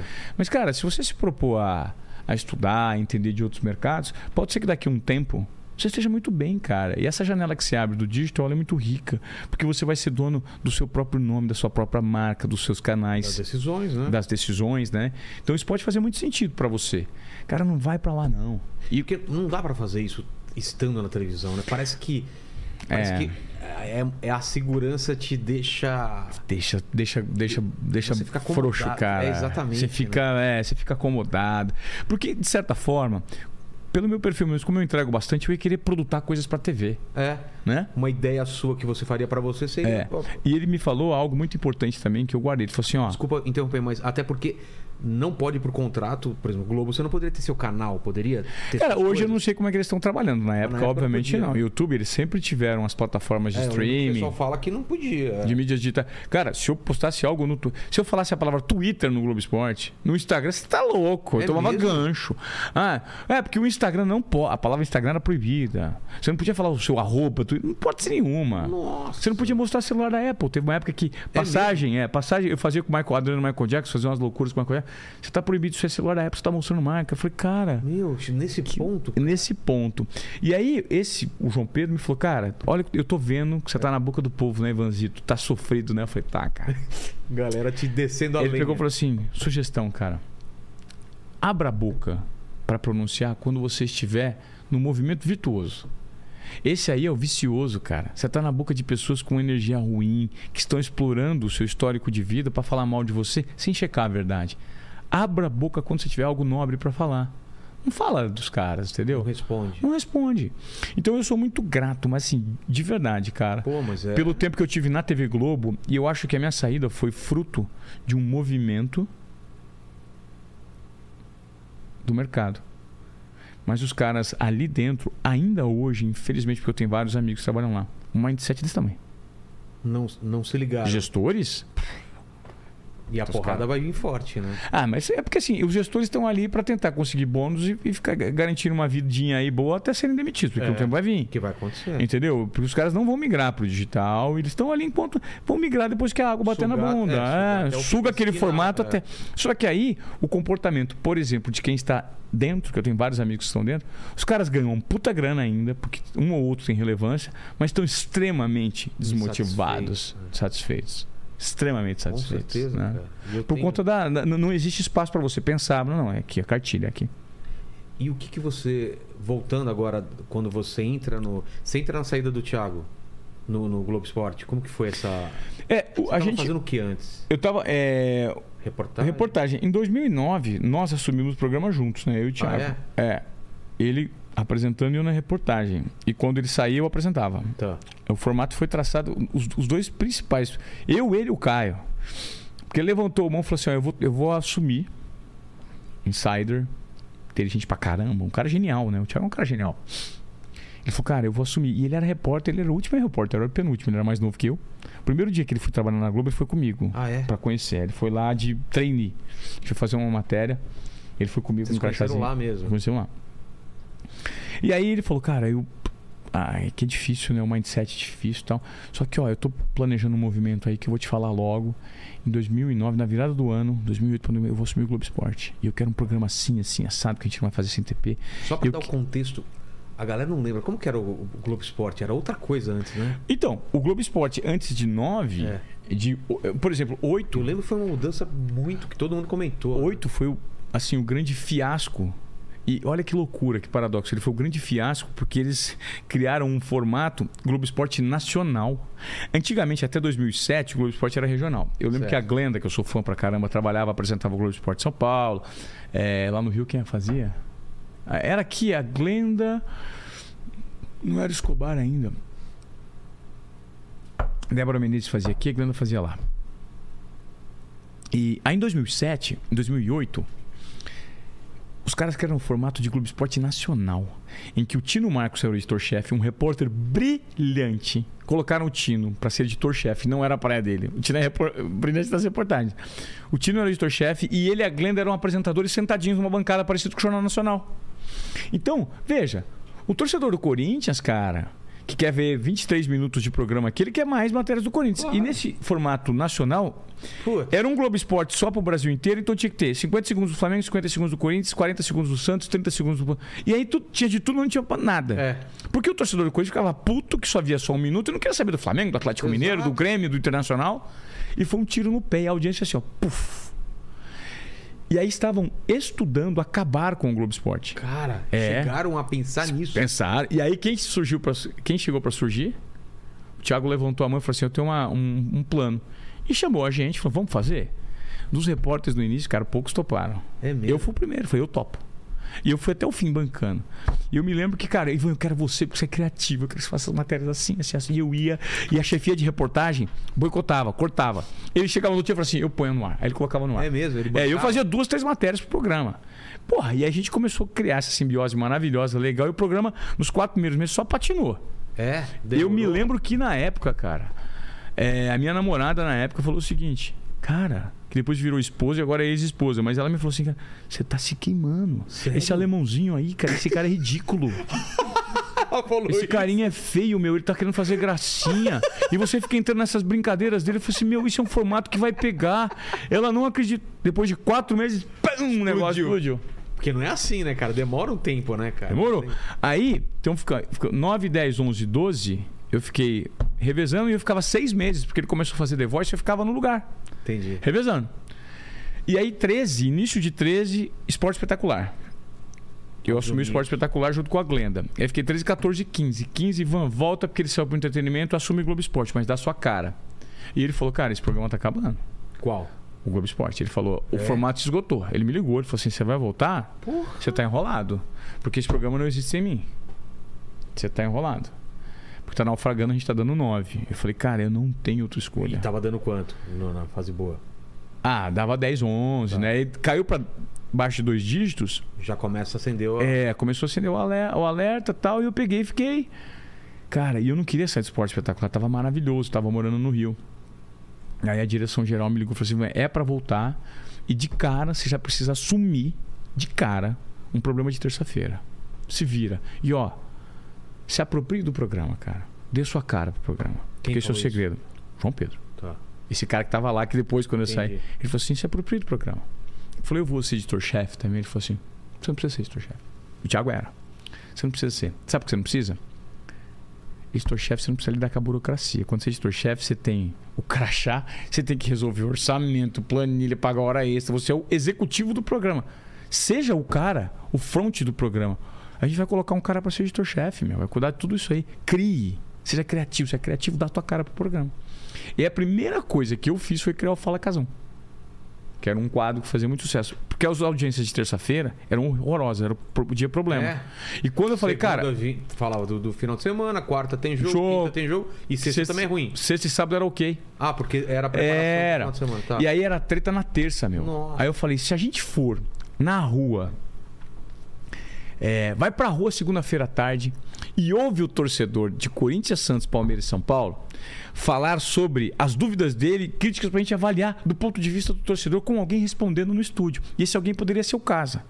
Porque o Casa, ele não curtia fazer o Globo Esporte com o Thiago. Por quê? Ele não curtia, velho. Era um formato que, meu, não, a- meu, é muita palhaçada. Eu não acho legal, meu. Entendeu? Eu, eu, o meu negócio é que eu, eu não gosto dessas brincadeiras, essas palhaçadas.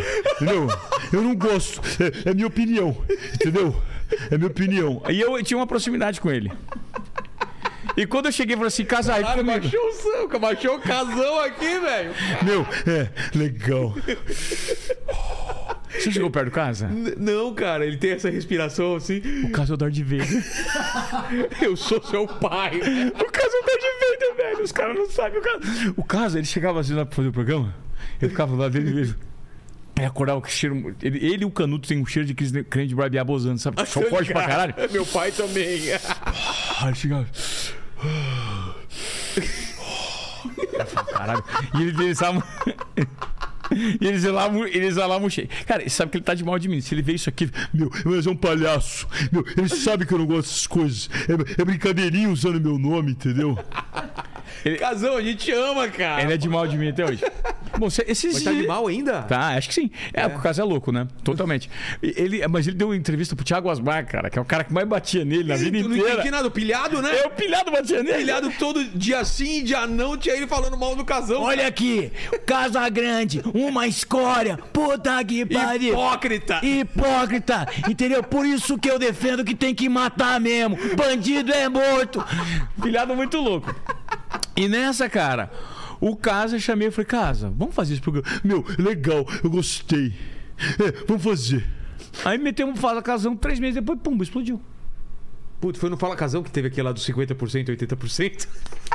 Está na, minha, está na minha palestra, velho. É, o- É? é o pontual da palestra. Cara, isso virou meme, né, cara? Virou, cara. Qual, qual era a pergunta? Qual era o lance? O lance é o seguinte: 2017, Corinthians quase campeão. Quase, né? Cara, e a história que tem por trás disso, eu conto na palestra que é incrível, meu. É? Que é uma história de gestão de crise, que é um. que Qual, faz que é- parte qual do conceito. campeonato que era que ele foi? Brasileiro. Brasileiro? O que aconteceu? Em 2017, o Carilli tinha aquele time que era considerado ah, a quarta força. Ah, quarta força. Lembra? Que ganhou o Paulista? Tá. Lembra? Quarta força. Lembro, lembro. Aí o Corinthians foi jogar o brasileiro. Ah, quarta força, quarta força, quarta força. Primeiro turno não perdeu um jogo. Porra. Lembra? Lembro, Jogava cara. por uma bola. O Cássio dava o balão, o Jô escorava, os caras cruzavam o jogo, pumba. 1x0, Cara, 6x0. Esse era o time. Lembra? Cara. Lembro. Ficava esmagado atrás, dava uma bola, pau, toque de E bola. tipo, fazia um gol e se fechava, Se não, fechava. tinha- não tomava gol de jeito nenhum. Ficou o o primeiro turno invicto, perdeu acho que dois jogos até a trigésima rodada. E aí, tinha de- 10, 12 pontos de vantagem. Só que tinha perdido dois ou três jogos seguidos, faltando quatro rodadas, cara. É, começaram, né, meu? É. Você sabe que como, como são as manchetes do esporte, né, Claro. cara? É tudo sensacionalista. É. Pô, o Corinthians tomou é, 3 a 0 Será que é isso a mesma coisa? Porque tem que- factoide. Crise. É, crazy, factoide. Muito bem. Não foi esse do jogo do Palmeiras que era o Palmeiras podia encostar? Era o Grêmio. Era o Grêmio? Era o Grêmio. Tá. E aí, faltando três rodadas, meu, era praticamente impossível o Corinthians perder o título. E detalhe. Eu, eu também nunca falei isso, cara. Você é bom entrevistador, hein, Vilela? Ah, que você... isso, cara? Vilela, velho. Que isso, cara? A minha imitação é. do caso. Aí, meu, que isso, cara? Beleza. Eu vi É. que já que você sabe imitar o Luxemburgo também. O Luxemburgo é bom também. Tem respeito profissional, pô. Pô, fechou. Pô, fechou. Ele, ele, o pior é que o melhor que me imita é ele mesmo. É o Ivan.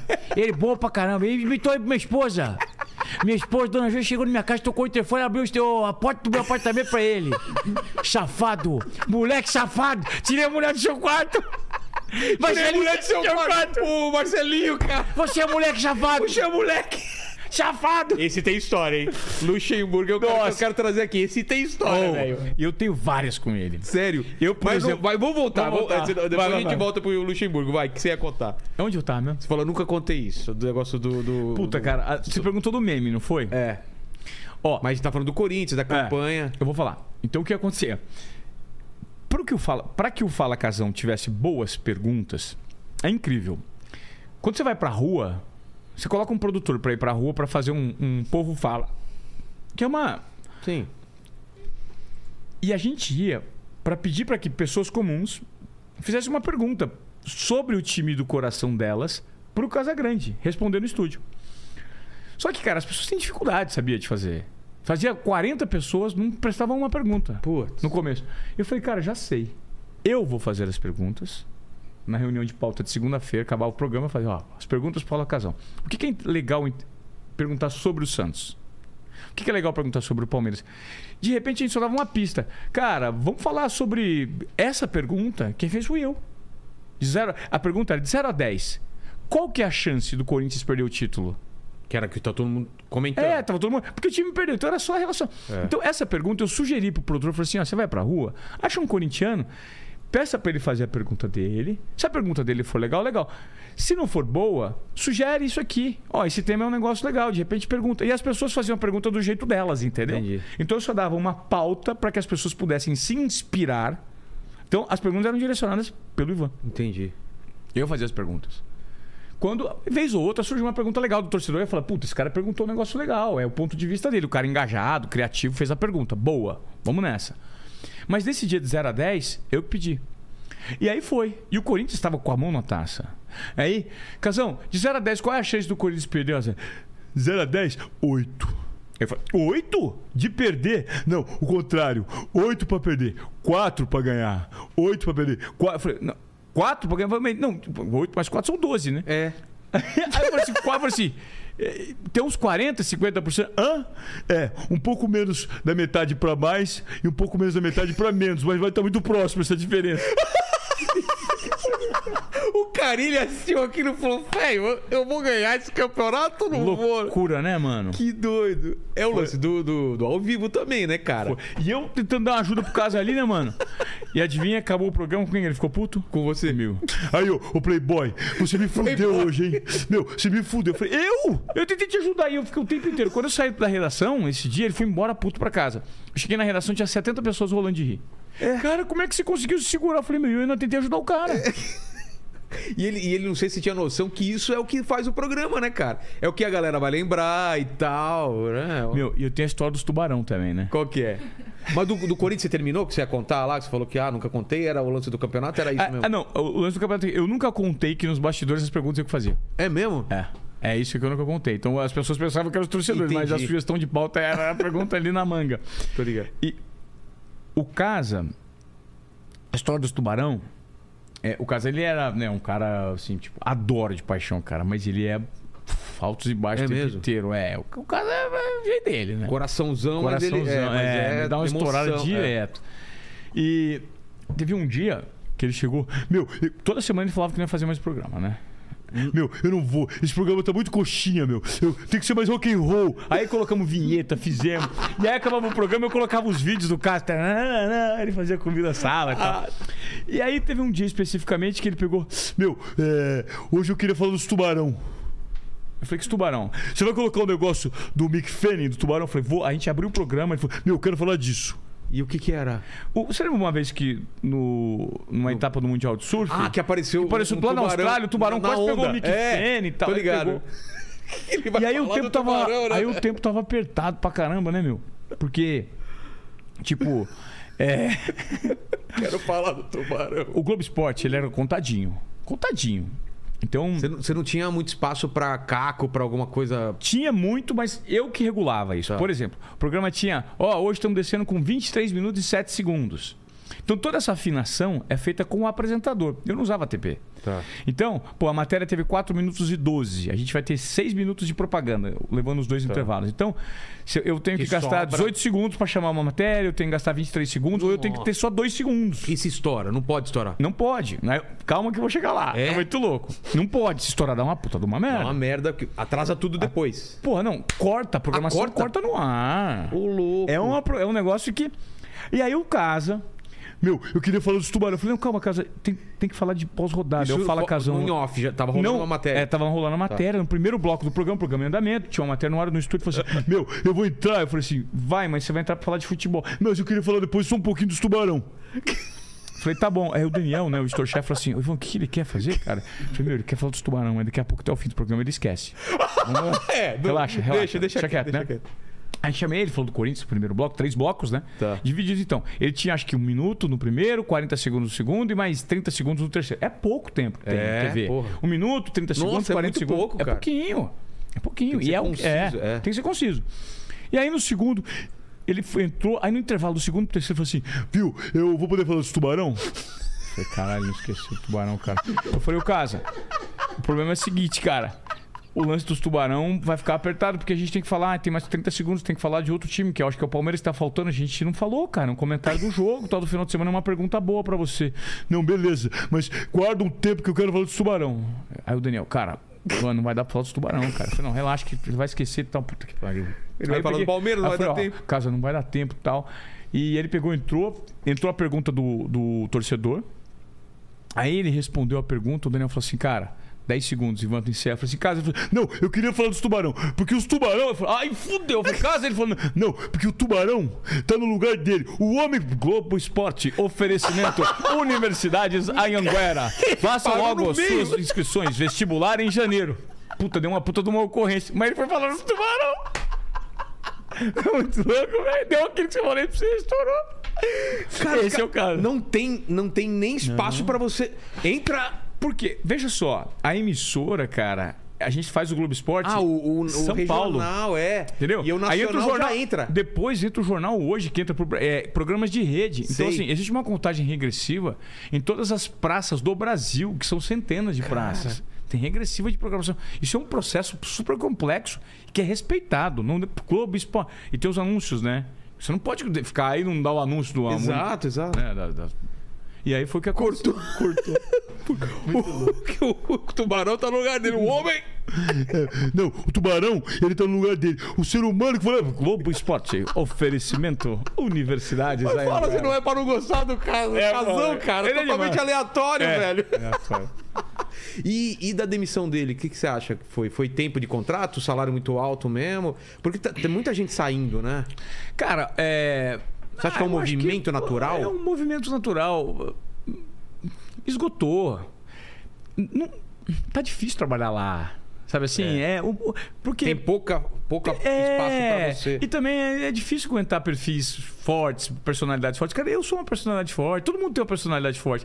Cara, é, é desgaste de relacionamento. É mais Entende, fácil não? uma pessoa que se amolda a qualquer formato e qualquer coisa do que. Eu creio, cara, eu creio. E, e- e pessoas mais que- dóceis, né? Mas o, o casal é por causa da- da- das opiniões políticas, você Não. acha ou não? Isso não, cara, pesa? Eu acho que eu acho que é o seguinte, é, é, são perfis que funcionaram por muito tempo, né? E passaram a ser divertidos. O caso é um cara Quanto de personalidade muito forte. lá? Acho que 24 anos, Ah, né? tá. Personalidade muito forte, o Exato. caso, né? E cara, eu acho que a maleabilidade interna por conta, sabe, do mercado, mas enfim, foi muito produtivo, né? Eu acho que ele saiu porque deu tempo. Sabe, é, eu, por exemplo, eu, eu, eu me separei o ano passado, né? Foi, por que, que você acha? Que, cara, não, foi tudo tão bom. É. É, chegou que uma deu hora- errado, deu certo deu- por um tempo. Ele deu certo do tempo que deveria dar, É. né? Fruto disso são os meus filhos. Puta, separei, deu certo do tempo que deveria dar. Tudo é assim, profissional, pessoal. A jornada, a gente tem que aceitar a transição. Eu acredito muito nisso, sabe, Vilela? Também, também acho. A gente não adianta querer lutar contra algumas situações. Puta, tem a, amizade é assim. Não tem uns caras que são seus amigos pra caramba num tempo que vocês pensam de forma. Aí depois afasta. É, É, e o de- movimento da e vida, às cara. E pode ser que depois de- volta é. depois de um tempo, E cara. parece que não passou tempo, é. É. Eu acho que é o que aconteceu. E no caso do casão, você, vocês consideravam amigos, assim? Vocês eram Cara, brother? eu, eu, eu, eu era brother do Casa. Tipo, ideia, o lançamento do livro dele. É. Sim. O meu WhatsApp com o Casa ainda um dia eu vou revelar. Só que a gente tem de briga, de conversa, cara. De áudio. Mas por com- besteira? Besteira. É. A gente brigava por. Teve uma vez. Ah, essa, essa, essa história é boa. É. Ó, teve uma vez. Eu não sei se vocês se lembram um período em que o Neymar, pai, e o. Enfim, os núcleos, o núcleo Neymar tretou com, com, Sim, Galvão e sim. Casa. Feio. Estavam tretaram feio. Lembro. E nesse período, é, o Casa é, e o Galvão estavam fechados, né? Estavam assim, com opinião forte. E eu me lembro que o pai do Neymar postou uma foto depois de um jogo do PSG que o Neymar surge como uma fênix e postou um texto embaixo. Que, cara, nessas mídias instantâneas, eu na verdade não me atentei muito ao texto. Eu fui passando e tinha uma curtida minha, eu não prestei atenção. Um texto lá meio que, pai, eu Ah, curti. você não leu até o final. Pô. Curti, pá. Mas curti. E fui ler e curti. Tô lendo, deu três minutos, cara. Três minutos. E eu acho que meu nome ficou. Verificado fica em primeiro, né? Cara, quem que me ligou? Mas o que que era que falava? Texto? Ah, falando que, pô, o Neymar vai ressurgir como uma fênix, independentemente desses caras que ficam criticando, que querem ver o mal dele, que parece que são jornalistas contaminados, Ah, que torcem tá. contra, isso, isso, isso, isso, isso, isso. E eu peguei e curti. E eu curti, deu é, cinco minutos, o casa me ligou. Meu, acabou a amizade. Você curtiu o post do Neymar, o Galvão tá puto com você. Pa- Eu falei, "Qual- meu, discurso, você tá fudido. Discurso. Aí eu discuti. Aí eu discuti. Aí eu peguei e liguei e falei, o que, que foi, meu? Meu, você é amiguinho do Neymar. Não vem, não. Você é amiguinho do Neymar. Eu falei, casa, vamos lá, velho. Deixa eu ler aqui. Você tá puto porque eu curti um post que eu achei a foto legal, beleza, já discuti. Vocês vão entrar nessa, eu nem tinha caído a ficha que a treta era com você. Que era uma Foi feito de forma indireta, indireta. Meu, e eu gosto do cara. Eu, Do tenho, Neymar, eu gosto do Neymar, cara. que Tinha uma você relação. fez, mano? Você tá bêbado, cara? O cara tropeçou no cenário. Aí eu, eu é, discuti. Falei, cara, qual? Sem problema. É, e aí ficou puto comigo. Aí nós nos encontramos acho, dois dias depois. Meu, ó, o Galvão tá puto com você. E ele que mandou eu te dar um esporro. Vai passar a mão na tua bunda, hein? Vai lá falar com ele e pedir desculpa pra ele. Puta merda. Por causa de uma curtida, cara. E discuti três minutos depois. É. Aí eu fui lá, eu esperei da segunda-feira, fui lá no Bem Amigos. Galvão, o que, que foi? Quem é que sobe? É. Quem é que sobe? O que, que foi? Falei, tá bravo comigo? Ah, agora mudou de lado. Ah, vai lá curtir seus amiguinhos. Eu falei, Galvão, desculpa, por favor. o. Parece o nosso grupo É. do, do aqui do programa, né, cara? Vai curtir seus amiguinhos. Aí, Vamos, vamos, jantar depois, né? e eu falei, puta, tenho que apresentar o Globo Esporte no seguinte. E o jantar depois, o o Bem Amigos acabava às 11. E ele fazia acabar às 11 h porque estourava todo o programa. E aí, sempre depois, segunda-feira, tinha um jantar no Lelis. Né, que era um jantar, o Lelis patrocinava. Então, Sei. Saía todo mundo de lá, ia pra é, lá. O Galvão pagava vinho pra todo mundo. O Galvão, puta cara, bom coração, sabe? Porra. Pagava vinho pra todo mundo. E. é, a gente. Você foi vai pra lá? jantar. É, eu sempre, vez ou outra eu ia. Só que teve uma época da minha vida, cara, que eu fui o, o cara que o Galvão pegava pra tomar um almoço com ele. E não me liberava. Ficava até o final com Não, ele. e eu precisava trabalhar no outro dia, cara. E ele, já, é. ele já tinha terminado dele. Já. E, por exemplo, na segunda-feira, vai, vai lá no Leris hoje? Eu falei assim, vou. Então, vamos lá. E eu fui pro Leris, aí ele ah, brincou, desculpou e tal. Sei. E eu ele foi de canse- boa, foi Foi, de- eu cansei de sair do Leris, tipo. Eu me lembro que uma vez eu saí do Leris às 8h20 da manhã. Solzão já. Ficou, ficamos eu, eu aqui assim. Luxemburgo aqui e Galvão aqui. Tomando frangélico e limoncello. Nossa, É. cara. Frangélico. E os dois me ensinando como ser um bom repórter. E o, e o Galvão. Rapaz, você, eu- você tem que conhecer minha casa em Mônaco, Vanderlei. Eu quero te mostrar minha Ferrari. Que eu comprei. Você já guiou uma Ferrari? Eu, eu comprei uma Maserati. Cor de antílope. Ô, Galvão, depois, detalhe, a minha Maserati, eu coloquei cor de antílope, é o cor azul. Um cor azul que eu coloquei no estofamento. E aí, eu aqui, ó. Caralho. E aí depois, Às 8 horas da manhã. os caras me ensinando. Depois, como é que um bom repórter tem que se comportar. Porque você, ô safado, moleque chafado, Moleque chato. tem que fazer as perguntas relacionadas ao futebol, a parte profissional do jogador de futebol. Entendeu? Eu, é, mas vem cá, ó, o foco é esse. Porque, e aí um ensinando e eu aqui, ó. Ela tava tomando uns tragos com os dois. E aí fomos embora às 8, às 8 e meia da manhã. Que maravilhoso isso, cara. Eu, Galvão As e o professor. Cara. o professor. É, esses bastidores são muito ricos. Eu sou muito grato por essa Pô, isso- oportunidade isso é de viver fi- isso. É, no fundo é o que fica, né, cara? Porque tem o trabalho do dia a dia e tem essas resenhas, É. essa, essa amizade, essa troca É. de ideia, cara. É legal pra caramba, Muito cara. legal. É muito legal. Mas você ia contar uma história do, do Luxemburgo, cara. Você. você- O professor? É, do professor. o, o Você conhece ele como? Em alguma reportagem? O professor? É. Cara, eu conheço o Vanderlei da época que ele, ele era técnico do Santos e do Palmeiras. Né? Eu era repórter de campo. Tá. É, eu era empático e eu uma vez imitei ele e eu gostava do Vanderlei. E ele me atendia, peguei o telefone dele e, meio que construiu uma amizade. Quando Sei. ele era técnico do Flamengo, ele ia se concentrar no Hyatt na frente da clube, me ligava, eu descia lá pra tomar um café com ele. legal. Então ele era um cara legal. E a gente construiu um- uma amizade. Sempre ligava, ele sempre atendia. Me dava entrevista exclusiva. E teve uma vez que eu fui fazer uma reportagem pelo Esporte Espetacular na casa dele. Os caras, meu, O Zé Emílio, um puta do editor que eu tive no Esporte Espetacular, falou assim: Van, cara, você imita muito bem o Vanderlei. Faz uma matéria com ele na casa dele, imitando ele. Eu falei, beleza. Liguei pra ele e falei, "Ô, professor, tinha na sua casa imitar você. Fazer uma matéria?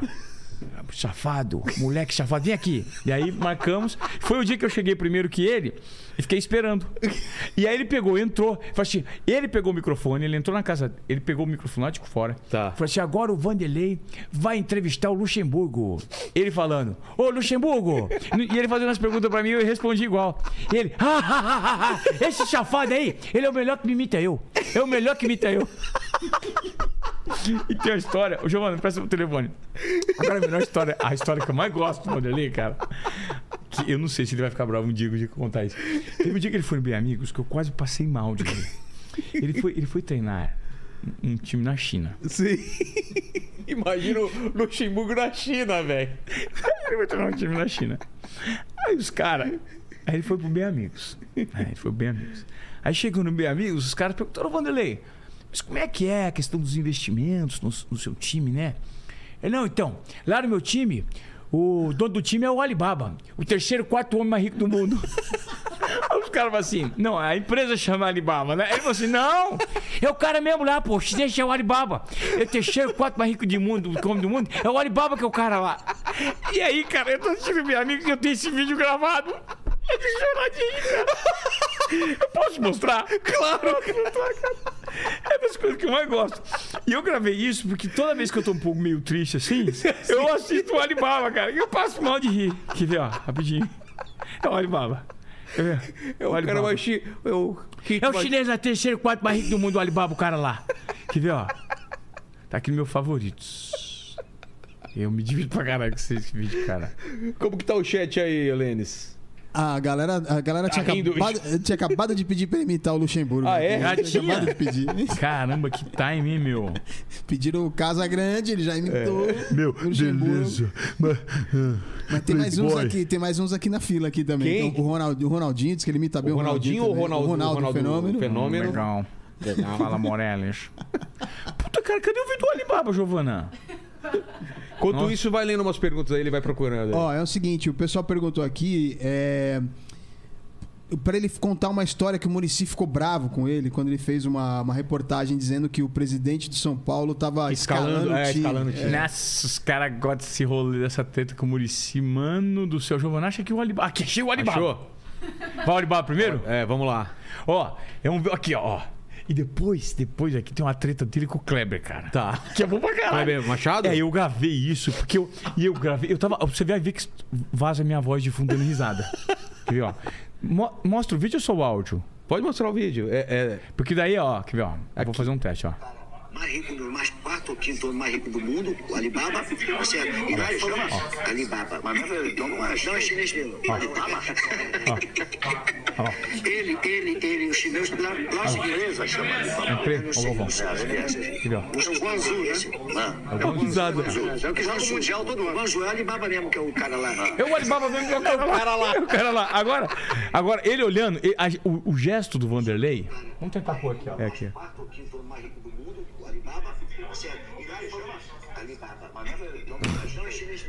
mesmo. Alibaba. Ele, ele, ele, os lá, lá os ingleses chamam Alibaba. Eu não sei, não sei. O Guangzhou, esse. É o Guangzhou, é o. É o que joga o. Guangzhou é o Alibaba mesmo, que é o cara lá. É o Alibaba mesmo que é o cara, Alibaba mesmo, é o é o lá. Alibaba mesmo que é o cara lá.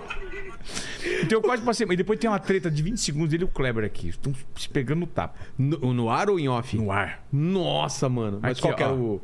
É porque ele queria concluir o raciocínio, o Kleber não deixava. Quer ver, ó? 82 Ó. e 86. Mas era bom o time? E é excelente time tá seleção puto, ó. brasileira. Jogava bem. Seleção brasileira é excelente. Ninguém tá falando Não, que você não ganha. no raciocínio. No Não, mas raciocínio. Só gritar, Vanderlei. Ninguém tá falando que você... Kleber, deixa eu concluir o raciocínio. Ninguém tá falando que você Deixa eu tá... concluir o raciocínio. Manda ver, Vanderlei. Vou mandar ver sim. Vou mandar ver sim, vou mandar ver sim. Vou mandar ver sim. Eu adoro essas, esses vídeos, cara. Eu vejo o Vanderlei, eu racho de rir. E nesse dia que eu fui na casa do Vanderlei, é, eu cheguei lá imitando ele. Eu falei, professor, eu chegou a vinho, né, esse Moleque chafado. Chega aqui, ó, os vinhos que eu tenho aqui, ó, os vinhos. E tem vinho pra caralho. É meio Paulinho Gogó, não é, cara? O jeito dele falar, né?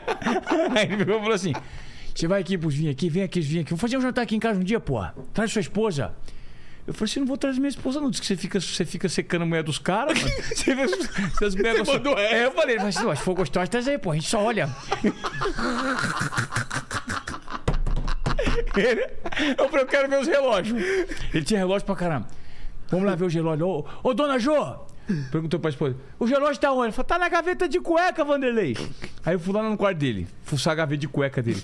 Puxei a gaveta de cueca, cara, uma gaveta, um monte Relógio de relógio fera com safira. Esse aqui tem 40 de safira. Ganhei do Sheik Árabe. Esse aqui tem 40 relógios do mundo. Esse aqui é o 27 numerado. Esse aqui é Demar Piguet. Esse aqui é o melhor que tem. Esse é relógio de 150 mil euros. E os relógios dele, tudo jogado na gaveta de cueca. Jogado. Vai de cueca. Um monte de relógio, cara. Ele colecionava Rolex, não sei o que, relógio. Que figura. Então essas, essas histórias, cara, são impagáveis. Cara, isso não tem preço. E o, e o Ronaldo? É o Ronaldo ou Ronaldinho? Você, O gordo. É, você, você conheceu ele como? Cara, esse é um cara. Se tem um cara que eu admiro pra caralho no futebol, é o Ronaldo. Legal. A história desse cara. Legal. Legal. O, o Sanches, você tava aqui quando o Sanches veio? Você não tava ainda, era o Mandíbula. Cara, o Sanches contando a contratação do Ronaldo é muito legal. É. É muito engraçada. O Ronaldo, é, ele é um. Fumava e bebia pra caralho. Falou, não, mas eu, eu tava fumando. Eu, eu, eu só e o Ronaldo não. Eu aí É. Eu, pra caralho. eu. Eu, eu, fumava e, e bebia pra caralho. Entendeu? Entendeu? Eu, Eu. O gordo não, o gordo. Cara, o gordo, ele. Ele é. Talvez seja a figura mais incrível, assim, do meio do esporte que eu conheci, porque ele é genuíno. Ele se conecta com pessoas de verdade. E isso também tá na minha palestra. E eu me conectei com ele no dia da festa do título de 2009, quando o Corinthians foi campeão invicto do Paulista. Eu fui lá, furei a festa. Fiquei três horas esperando ele no banheiro. Falando de conectar, não é uma, um- uma coisa. Ah, eu tenho que fazer isso. É real o negócio. Real. Ah. Eu falei, cara, esse cara é meu ídolo. Esse cara tem a mesma idade que eu, nasceu em 76. Pô, eu fiquei vendo o cara jogar seis meses aqui no Corinthians, eu sou setorista. Fazia várias entrevistas com o maluco. E não conseguia pegar na mão dele porque a assessoria de imprensa não deixava. Nunca peguei na mão do cara. É. Fiquei seis meses ali cobrindo o cara, não pegava na mão do cara. A assessoria falava, não toca nele. Ah, não, não é não toca nele. É, bloqueava. O Ronaldo era muito exclusivo. Não, o Ronaldo vai dar entrevista. Fala aí, fala aí. A gente tem um trampo com assessoria. Assessoria é chata pra caralho. Pra chega aqui a caramba, pessoa. chega a pessoa, Gente fina não pra pode. caramba. E assim, não pode isso, não pode aquilo. É não foda, né, meu? Vou falar. É. Né? Não é? É. Não, não pergunta é? tal coisa. Aí a pessoa, a primeira coisa que ela fala era aquilo, É que não aquilo podia que não podia perguntar. per- é. Eu nem perguntei. Aí eu olho pro assessor e falo, e aí? Aí É. ele fala assim. É. Eles, eles ficam blindando a pessoa e a pessoa nem sabe. O cara É. fica blindando as pessoas. E o que, que é? O que, que é muito louco, né? É, eu não tinha oportunidade de pegar na mão do cara, queria chegar no cara, fazer as perguntas da, na coletiva de longe, com o microfone. Ronaldo, por favor, aqui, ó, Ivan Moré, TV Globo, tal, tal. Não sabia nem se o cara conhecia, porque o cara respondia rapidinho e embora. Pô, eu sou corintiano, cara. Faço todo dia matéria desse maluco. Até que fui escalado pra fazer a festa do título do Corinthians, na Royal, lá no centro de São Paulo. Falei, mano, vou encontrar o cara, né? É. E aí vou falar com o cara, vou entrar na festa e tal. Até parece. Assessoria, jornalistas pra fora, não estão podendo entrar. Ele vai vir aqui, vai responder duas perguntas, três perguntinhas, façam as perguntas. Caramba, bicho, fiz as perguntas lá. Você e. E-mail trouxe- e trocentos caras. Responde. ah. O cara entrou pra dentro. Falei, eu vou voltar nessa porra dessa festa, velho. Vou voltar. Vou voltar como civil. Vou voltar como civil e vou furar essa puta festa. Vou dar um jeito. Desobediência produtiva, tá ligado? Aí voltei. Deu um jeito de entrar. Sem microfone, sem nada? Entrei, voltei, fiz as matérias que tinha que fazer. Sim. Chegou lá, eu falei, cara, tem que falar com o cara agora. E pra coragem pra falar com o cara. O cara cheio de celebridade no camarote. Eu falei, puta que pariu. Peguei a borda, fiquei lá tomando coragem. Tomei um esquinho. O cara chegou, foi no banheiro. Primeira vez ele foi, segunda vez quando ele voltou do banheiro. Cara, 30 segundos só da minha atenção. Só 30, cara, desculpa. Meu nome é Ivan Moré. Deu a mão pra ele? É. Porra, sou o cara assim, assim, assado e tal. Porra. Tem como a gente. É. Só. Queria só te falar essas palavras. Você representa muito pra mim. Que você confiasse em mim se eu for fazer um dia exclusivo. Que eu sou um cara que admira o seu trabalho. Acabou, velho. Mais nada. Sou corintiano. Acompanhei sua- toda a sua trajetória. Quando eu fui sair. Já vai, Morelis. Tu não é o Morelis? Eu falei, não, Moré. Porra, Morelli, tu é gente boa, porra. Gostei da humildade, hein? Toma champanhe? Eu falei, só uma tacinha. Até às oito. Até as oito tomando. Telefone. Chamei pro casamento. Me chamou pra dois aniversários. Fiz exclusivo. Ah, Cara, legal. Sabe como? Aqui, ó. Olha que teve uma Não, e o filho dele veio aqui, gente fina pra caramba, velho. Ca- Ó, o Ronaldo é foda. Ó, faz, Ronaldinho é cara que gente fina. mas sabe moleque. quanto tempo que eu não falo com, com ele? Eu acho que a última vez que eu vi o Ronaldo foi em 2013, 14, porque ele passou a mão na minha bunda na festa de fim de ano da Globo. Ele queria jogar tênis comigo. Aí, ó, vamos jogar tênis, porra. É um mascarado do caralho. Esse bracinho machucado. Que eu operei o Você punho. jogava com ele? Então eu nunca joguei com ele. E o que aconteceu? Eu gostava muito de tênis, ele também, mas ele jogava. E aí uma vez, em 2010, tem um jogador de tênis chamado Fernando Verdasco. É um puta jogador de tênis, ele foi o número 2 da Espanha há muito tempo atrás do Nadal. Um cara boa pinta. Ele é casado com a puta- uma puta uma atriz famosa lá. E ele, pô, é um cara bonitão, modelo Verdasco. E eu sempre admirei o cara. E eu segui ele no Twitter, lá em 2010. E um dia ele postou alguma coisa, eu peguei, brinquei, repostei. Falei, pô, de uma partida. E o cara me ignorou, né? O cara, Fernando Verdasco, número 2 da Espanha. E eu repostei. Sabe o que aconteceu? Ah. O Ronaldo repostou o meu repost falou assim: É. Verdasco, vamos. Marcando ele, eu falei assim: Verdasco, que tal esse desafio aí? Eu jogo com o Ivan em espanhol. E você escolhe sua dupla. Nossa! Aí Do o Verdasco, nada? do nada. E eu, pá. e como eu vi isso? Saiu no UOL. O quê? É, aí o Verdasco respondeu: Vamos montar uma dupla, eu, o Nadal e você e o seu amigo Ivan. Aí saiu no UOL. Repórter da Globo. Brinca com o Fernando Verdasco. O Ronaldo entra na brincadeira e desafia ele ao lado de repórter pra fazer um duelo. Nossa!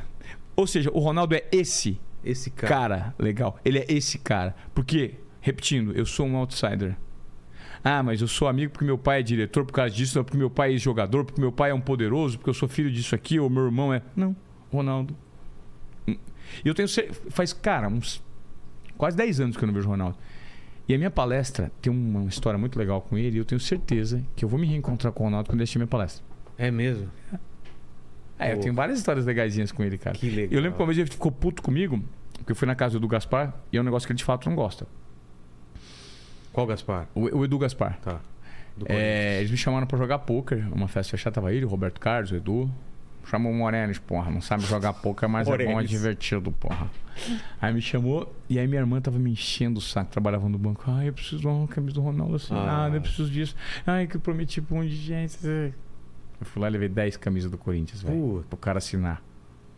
Pra tomar no cu, porra. Eu não sou palhaço, né, mano? Eu vou assinar essa merda aqui. Para com essa porra, hein? Nunca mais faz isso. Por quê? Porque você tava no, no No pessoal, no pessoal, íntimo, é. cara, e eu entendi. Claro, né?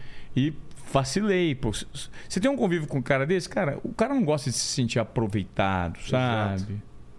Mas assinou. É, assinou as 10 camisas. Eu assinei também uma vez, e essa foi proposital, quando eu fiz uma com o Neymar, eu assinei 10 camisas para dar as 10 camisas pro Hospital do Câncer, de Ah. Presidente Prudente e Aí tal. tudo bem. Aí tinha um argumento. é. Exato, exato. Mas dá para outras pessoas, eu deixei Claro. de fazer isso, porque nós, enquanto jornalistas esportivos, cara, até hoje, hoje as pessoas pararam de me pedir camisa. Mas eles É- é pensaram que a gente era fábrica de camisa. Pô, vê uma camisa do Corinthians pra mim, que via a gente na TV falando de futebol. Exato, né? É. E, e o Neymar, você, você falou que não rolou aquela exclusiva porque te, te barraram. Você chegou a fazer uma exclusiva depois? Ou... Hum. O Neymar fez várias exclusivas né, É. na vida, assim, o cara lá no Globo Esporte, Sei. fazia exclusiva, enfim. O Neymar é um cara legal, assim, o moleque, ele, ele é legal. Ele é, um, ele é uma pessoa legal. O Neymar é legal. Pra caramba. Aquele blindado pra caramba também, né? Em volta. Pô, mas ele é o. Neymar, é. E existem algumas situações que. Não, e ele deve, tá- e ele deve ter um pé atrás pra caralho com a Sim. imprensa. Pensa bem, né? Tem. Existem umas situações Batem que estão em caramba. volta do Neymar que são complexas e eu, e eu não, prefiro não falar, sabe Tá. assim? Mas ele, o moleque como um todo, cara, ele é muito gente boa. E joga pra caralho. Joga pra caralho. Pena que não bateu o primeiro do mundo, não, É. né? não bateu o melhor do mundo. Torcer pra esse Brasil ganhar essa acha, Copa. mas é. você acha que ele se importa? Porque eu não sei se. Parece que ele se importa muito com isso. Você acha que. Tudo bem, claro que ele É. queria ser, mas eu não sei se isso é uma coisa que ele ainda. Putz. meu. Ó, eu, eu acho, ah, Vilela, que se isso não acontecer, vai ser um peso. É mesmo? Pessoal, é. é- Talvez não se. Eu acho que lá no fundo tem uma responsa, cara. Porque ele sabe da bola que ele tem. É. Ele porque sabe, que. Não só ele, todo mundo ali sabe que ele tem bola pra ser melhor do mundo. Entendeu? É. Meu, o Neymar, eu já fui uma vez metralhado no Globo Esporte porque eu falei isso. E as pessoas vão ficar putas comigo mais uma vez. Mas eu vou falar mesmo assim. Tá. Que é o que eu acredito, tá? Ponto de vista técnico. Pra mim, o Neymar, tecnicamente, tecnicamente, ele é o melhor jogador brasileiro depois do Pelé. Tecnicamente. O Neymar é o cara que tem mais recursos técnicos. Mais que o fenômeno, você acha? mais que o gaúcho, mais É que o fenômeno, mesmo? eu acho. O Eu Neymar acho é... que é o terceiro, na, na minha opinião, né? o, o, o fenômeno e ele. É porque você tá falando técnico, não tá falando de conquista, de Tecnicamente, história, cara. A habilidade É. do Neymar. Eu tive a oportunidade de ver jogos da beira do gramado, né? Naquela, naquela época que eu falei pra você que eu ficava É muito diferente, né? Você tá... Ah, cara, o Neymar, eu ficava na beira. E o, o estádio mais gostoso de ver jogo, pra repórter, É pra repórter era, não, era o Pacaembu. É mesmo? É porque... porque... Ah, porque a Vila Belmiro a torcida fica muito em cima, Ah, enchendo tá, o saco, tá. né? Tem Você não tem muito espaço ali. No Pacaembu você tem espaço pra andar em volta do gramado. E era muito gostoso ver. Cara, eu, eu me lembro, assim, do gol oposto ao tobogã. Eu lembro uma vez o Renato esticou uma bola pro Neymar, cara. Eu tava vindo pra ir pra trás do gol. Às vezes a gente mudava de gol, Corinthians e Santos. Eu tava vindo pra cá, cara. Eu vi uma esticada de bola, cara, do Renato pro Neymar. O Neymar veio, eu tava passando bem na lateral. Ele tava assim, eu tava a dois, a um passo da linha. O Neymar veio numa arranca, tum, matou a bola aqui, e saiu na diagonal. o barulho da bola batendo... Eu escutei, porque eu estava a um metro e meio. Nossa, eu tava caminhando em direção à par- E eu tinha Quase minha- pediu, a quase pediu a bola pra ele. É, eu Passa. tava, na, eu tava na. Colete, aqueles coletes da Federação Sei. Paulista, fazendo reportagem de campo. E ele esticou, cara. O Neymar. Uma o facilidade. vento, o, o vento, o vento da, da velocidade veio no meu cabelo. Eu falei, cara, quê? E uns nacos de grama. Que chuteira, né? É, levanta- O campo fica machucado. Claro. Partiu em direção ao coco. Caralho, velho. Eu tô vendo. E é diferente você ver de pertinho. Claro. Você vê no- na, na arquibancada uma coisa, assim, vê assim a metros. É muito rápido. Parece um. Um animal de raça, um, um cavalo. Explosão. Explosão, cara.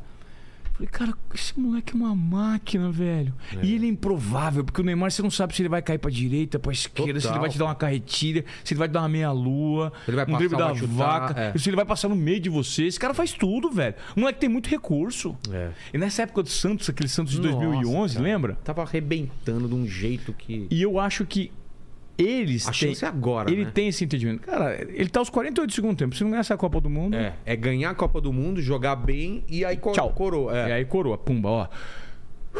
E eu torço para que E isso eu acho que vai acontecer, cara. Eu torço para acho que isso que tá aconteça. tudo encaminhando pra isso, cara. Porque eu torço para ídolos brasileiros, sabe? Claro. Tem muita gente que é contra e tal. Existem vários detalhes que eu não concordo com tudo que existe. Mas eu, eu torço, eu torço pra pessoa, eu quero É. ver o bem das pessoas, eu quero ver o lado positivo, entendeu? Eu quero. Exato. E, e- Quem que é? Esse ano... Esse ano tá estranho, né? Copa do Mundo no final do ano é muito estranho. Nunca... Nunca... E num país maluco, né, mano? É, que vai País ter cheio de- pós, pós-eleição, Ai, né? A gente não sabe como vai estar, né? Pós-eleição. Tem uma guerra civil aqui, cara. Uma guerra. Puta, nem me fala. Não, eu acho que vai dar umas merda na rua aí, cara, de encontro de. de- Você não viu o que aconteceu agora recente? Nego matando o outro? Exato, cara. Eu É não, triste eu isso, não né? saio pra rua nem a pau nesses dias de eleição aí. É, é votar e voltar num manifestação, essas coisas, nada, cara. Você sabe que eu tenho uma. Eu tenho uma fundamentação política minha. Só que eu não. As pessoas podem me chamar de covardes, cara, mas eu, eu ainda acho que eu tenho muito a perder manifestando meu ponto de vista político. também Porque eu não acho. quero dar sustentação. Aqui também eu, Eu não não, quero manifesto. debater. por- Primeiro É. porque eu falo com todo mundo. Eu ouço todo mundo e eu acho que não vai acrescentar em nada eu colocar a minha. Tem muita gente colocando opinião e falando, e, e gente Tem, com né? certeza. E eu não tenho essa certeza que a galera tem, não. É isso e é aquilo. Eu prefiro escutar todo mundo. Veio o Ciro aqui, Lula a gente tá esperando que venha, veio o Moro. Moro mentiu na nossa cara. Eu não vou perdoar isso no Moro. Falei pra ele. se- Falei, falei é, se não, não subir na pesquisa você desiste para outro cargo? Não. Duas semanas depois, Jurou de pé junto, né? exato. Dória, perguntei também, desistiu? Na nossa cara. Entendeu? Eu não esqueço essas coisas, hein? Dória tá, tá pra voltar, né? É, a assessora me chamou uns tempos Exato, atrás. tem hein? que voltar, que tem que explicar essa história pra nós. Mas é isso, cara, eu não, não expresso também não. Eu acho que não tem porquê, né? É uma, a gente tá numa polarização tão maluca.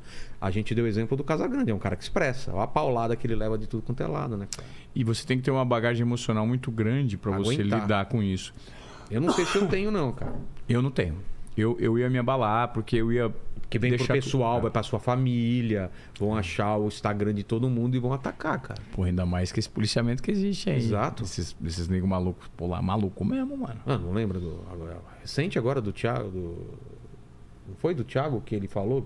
Eu coloco uma arma, mas eu não vou eh, escolher nenhum e outro. O quanto ele tomou de porrada, né? É. Thiago Leifert, né? É, cara. E, eu tenho, assim, eu, eu, o meu ponto de vista, o dia que eu revelar, no dia que eu revelar, eu revelo para as pessoas certas, né? Claro. Mas não publicamente. publicamente. Não publicamente. Porque, e, e eu acho que é muito interessante, Vilela, apesar de ter o meu ponto de vista, por mais consistência e certeza que eu tenho, eu nunca descarto o cara que é o radical do outro lado. Eu ouço. Eu também. Porque o interessante é você ouvir o que, que dá sustentação para o cara, Claro. quais são as evidências, os dados que ele traz, ou a ausência de. É. Porque você fala assim, puta, cara, esse aí é ignorante mesmo. Exato. Esse é uma mula Tem sem cabeça. deixar o. Porque o cara, ele se baseia não nos dados, ele não consegue por si só se apropriar do que acontece e formatar o próprio ponto de vista. Sabe o que ele faz? Ele se escora, ele se ampara na opinião de alguém que ele admira. Exato. E aí, se você não analisa os dados e toma a sua própria decisão, alguém vai fazer isso para você. E a maioria faz isso. É. Né? Aí você vê, puta, isso aí não tem argumentação. E aí o que, que depende, pelo menos do nosso lado, se eu tenho uma argumentação, é ter empatia suficiente para falar, ó, então beleza. Vamos pensar aqui. E se a gente fizesse assim, assim, assado? Isso aconteceu comigo com um amigo. Eu fui fazer uma pescaria no Pantanal faz um mês. Um amigo de infância. Que é meio turrão para algumas coisas. E uma das coisas era, o peixe não vai acabar Pantanal. E eu percebi que o Pantanal tá acabando. É mesmo? É, tá acabando. Eu falei, ó, vamos fazer o seguinte. Você me falou que há 15 anos você pegava um peixe pintado de 45 quilos. Existem esses peixes mais? Ele falou assim, não. Eu falei assim, então, é, não existe porque são as matrizes. Eu falei assim, então, você pegava a matriz. Esse peixe é gostoso pra comer? Ele falou assim, não. Era uma cagada que eu fazia. Mas hoje os de 12 tem ainda. Eu falei assim, tem. Mas não vai entrar em extinção? Ele falou assim, vai. Mas ainda tem. Eu falei assim, se ainda tem, por que a gente não pesca e solta? Porque a gente volta todo ano. É. Não, cara, se a gente pescar um só, isso aqui é maravilhoso. Isso aqui eu levo não só como troféu, eu levo porque eu quero comer uma peixada que eu pesquei. Eu falei, beleza, mas daí tem lugares que você compra que são autorizados para pescar esse peixe. Não, eu vou levar o meu. Eu falei, beleza, não tem problema. Eu respeito, só tô contra-argumentando. Aí eu ia lá, pegava mais que ele. E ele, pescador velho e eu novato. Eu puf, tirava. Caramba, e você pegou esse peixão? Que demais, não sei o que, não sei o que. Puta, isso aqui vai dar uma peixada. Eu falei assim, não vai dar peixada, não. Vai Isso aqui eu vou devolver. Devolver. Eu vou filmar. Filma aí pra mim. Ó, gente, pesquei isso aqui, tô devolvendo. Tá. Agora eu vou postar. Aí dele a pouco, pegamos. Falei, robô, legal, hein, cara? Eu filmando. Legal, hein, Ivan? Tal, tá puta bonito, hein? E aí, o que você vai fazer? Vou devolver. Aí eu peguei e comecei a induzir ele a devolver. Tipo, não induzi, não pedi pra ele devolver. Só que ele viu que era mais legal Claro. mostrar pros outros que ele tinha pegado e registrar, que o mérito dele, a aprovação como pescador, a prova social dele tava ali. É, a diversão a dele, devolver. né? Sabe o que aconteceu? É. Todos ele devolveu, eu devolvi todos. Porra. Então eu acho que esse é o papel, se você quer mudar a consciência de alguém por meio de argumentos e evidências que façam sentido, não adianta ser na, na força, na imposição. Gera uma provocação. Exemplos, né? E eu acho que os Exemplos. debates são interessantes quando eles acontecem, principalmente do ponto de vista meu privado. Eu tento ter o máximo de tolerância possível com quem é. Para quê? Porque de repente, se ele não está conseguindo enxergar o que eu estou apontando, cabe a mim trazer elementos e evidências para que talvez eu consiga fazer ele enxergar. Se eu tentei e não deu certo, beleza, Ok. deixa ele morrer. Porque o pior ignorante é aquele que não sabe que não sabe. É. Ou seja, é o que pensa que sabe. Ele pensa que sabe. E a falta de pensar que sabe, ele pensa que não precisa aprender. E aí você fala, "Puta, esse cara não sabe, que não sabe, porque ele pensa que sabe. E aí quando você consegue despertar uma sementinha na cabeça desse cara e fala assim, cara, é, talvez aqui ó, você esteja equivocado por causa disso. Ó, olha o que aconteceu. Isso é comprovado. A ciência prova a ciência, sabe? não faz sentido? Os números apontam isso. Puta, aí quando você fala, puta, pode ser que eu esteja errado. Aí é a brecha para você entrar com um argumento. Para que ele tire as suas próprias conclusões e não eu imponha a minha maneira de pensar. É, mas a gente, a gente tá vivendo. Todo mundo tem muita certeza, né, cara? Muita certeza. É. E eu não tenho certeza de nada, cara. Nada. Por isso que eu fiz esse programa. Pra escutar as pessoas, aprender pra caramba. E eu lembro quando eu tinha, sei lá, 20 e poucos anos, eu tinha muita certeza. Eu me achava muito inteligente. E eu sei que hoje eu tenho mais conhecimento, mas eu, cara, Você começa a aprender umas paradas que você fala, cara, é muita coisa que falta pra aprender. É muita coisa. É muita coisa. É. Em várias áreas. Mas você falou de revelar voto, mas e revelar o time? Foi uma decisão que pesou pra você? Porque tem, muitos, tem, tem muita gente na área do esporte que não revela e, e- e justificam que isso vai trazer problema pra eles. É, eu acho que faz sentido. Porque existe também uma polarização, principalmente da. da Ah, ele é corintiano, por isso que ele tá falando é, isso. Né? do segmento mais fanático de algumas torcidas, né? Porque eu já senti isso na pele. É. Eu já tomei, eu já tomei cusparada de torcedor poder fazer matéria na torcida. Já tomei, pô, os caras faziam xixi no copo, jogavam na gente várias. Eu tomei mais de 10 copadas de mijo em estádio durante 20 anos de cobertura de. Entendeu? Faz parte. Faz parte, cara, faz parte. E aí você percebe o quão chitos os caras são. Uma vez eu fiquei preso no, no vestiário portuguesa com o time até as 3 da manhã. Por quê?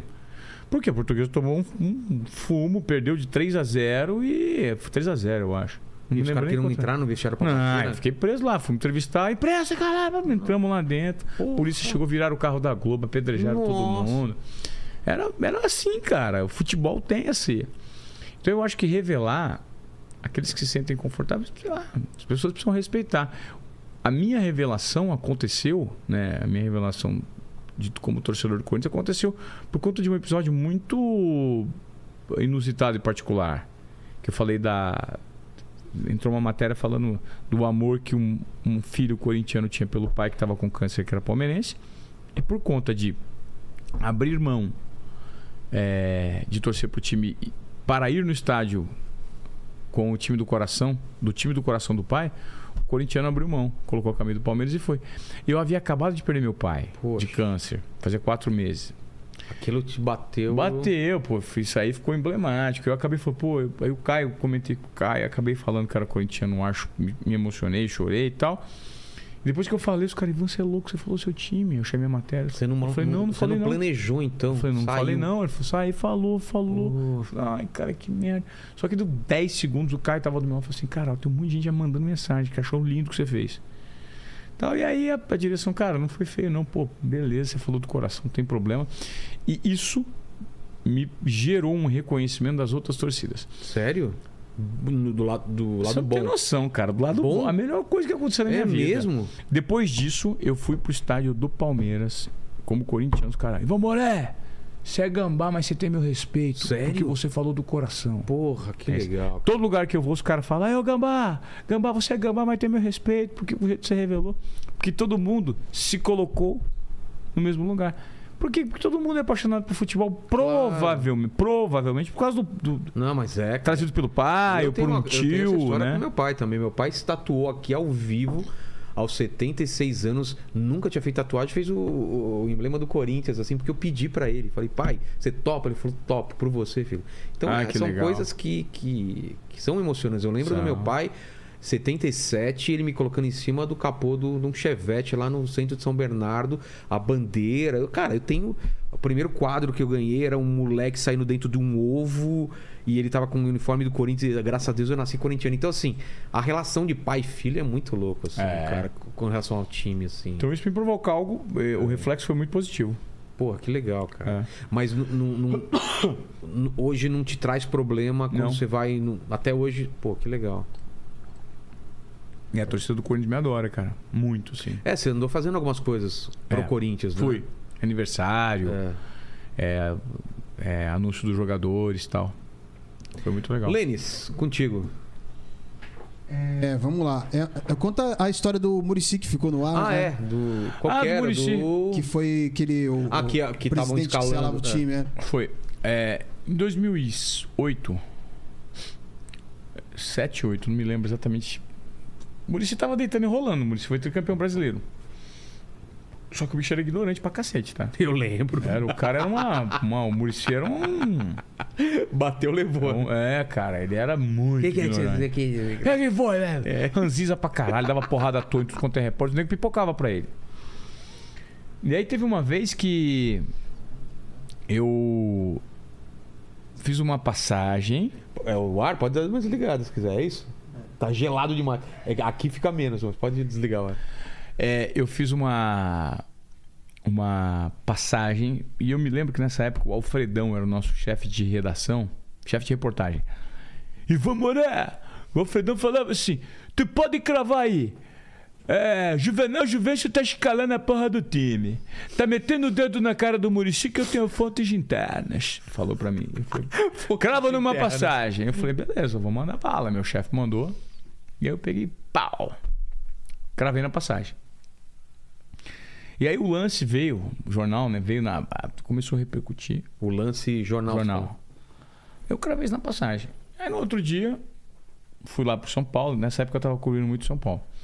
O assessor de imprensa do, do São Paulo, que é maravilhoso, um dos melhores assessores de imprensa que eu conheci na minha vida é o Juca Pacheco. Cara, nota mil, ele, o Felipe. A assessoria do São Paulo sempre foi a melhor de trabalhar. É, os caras eram 10, cara.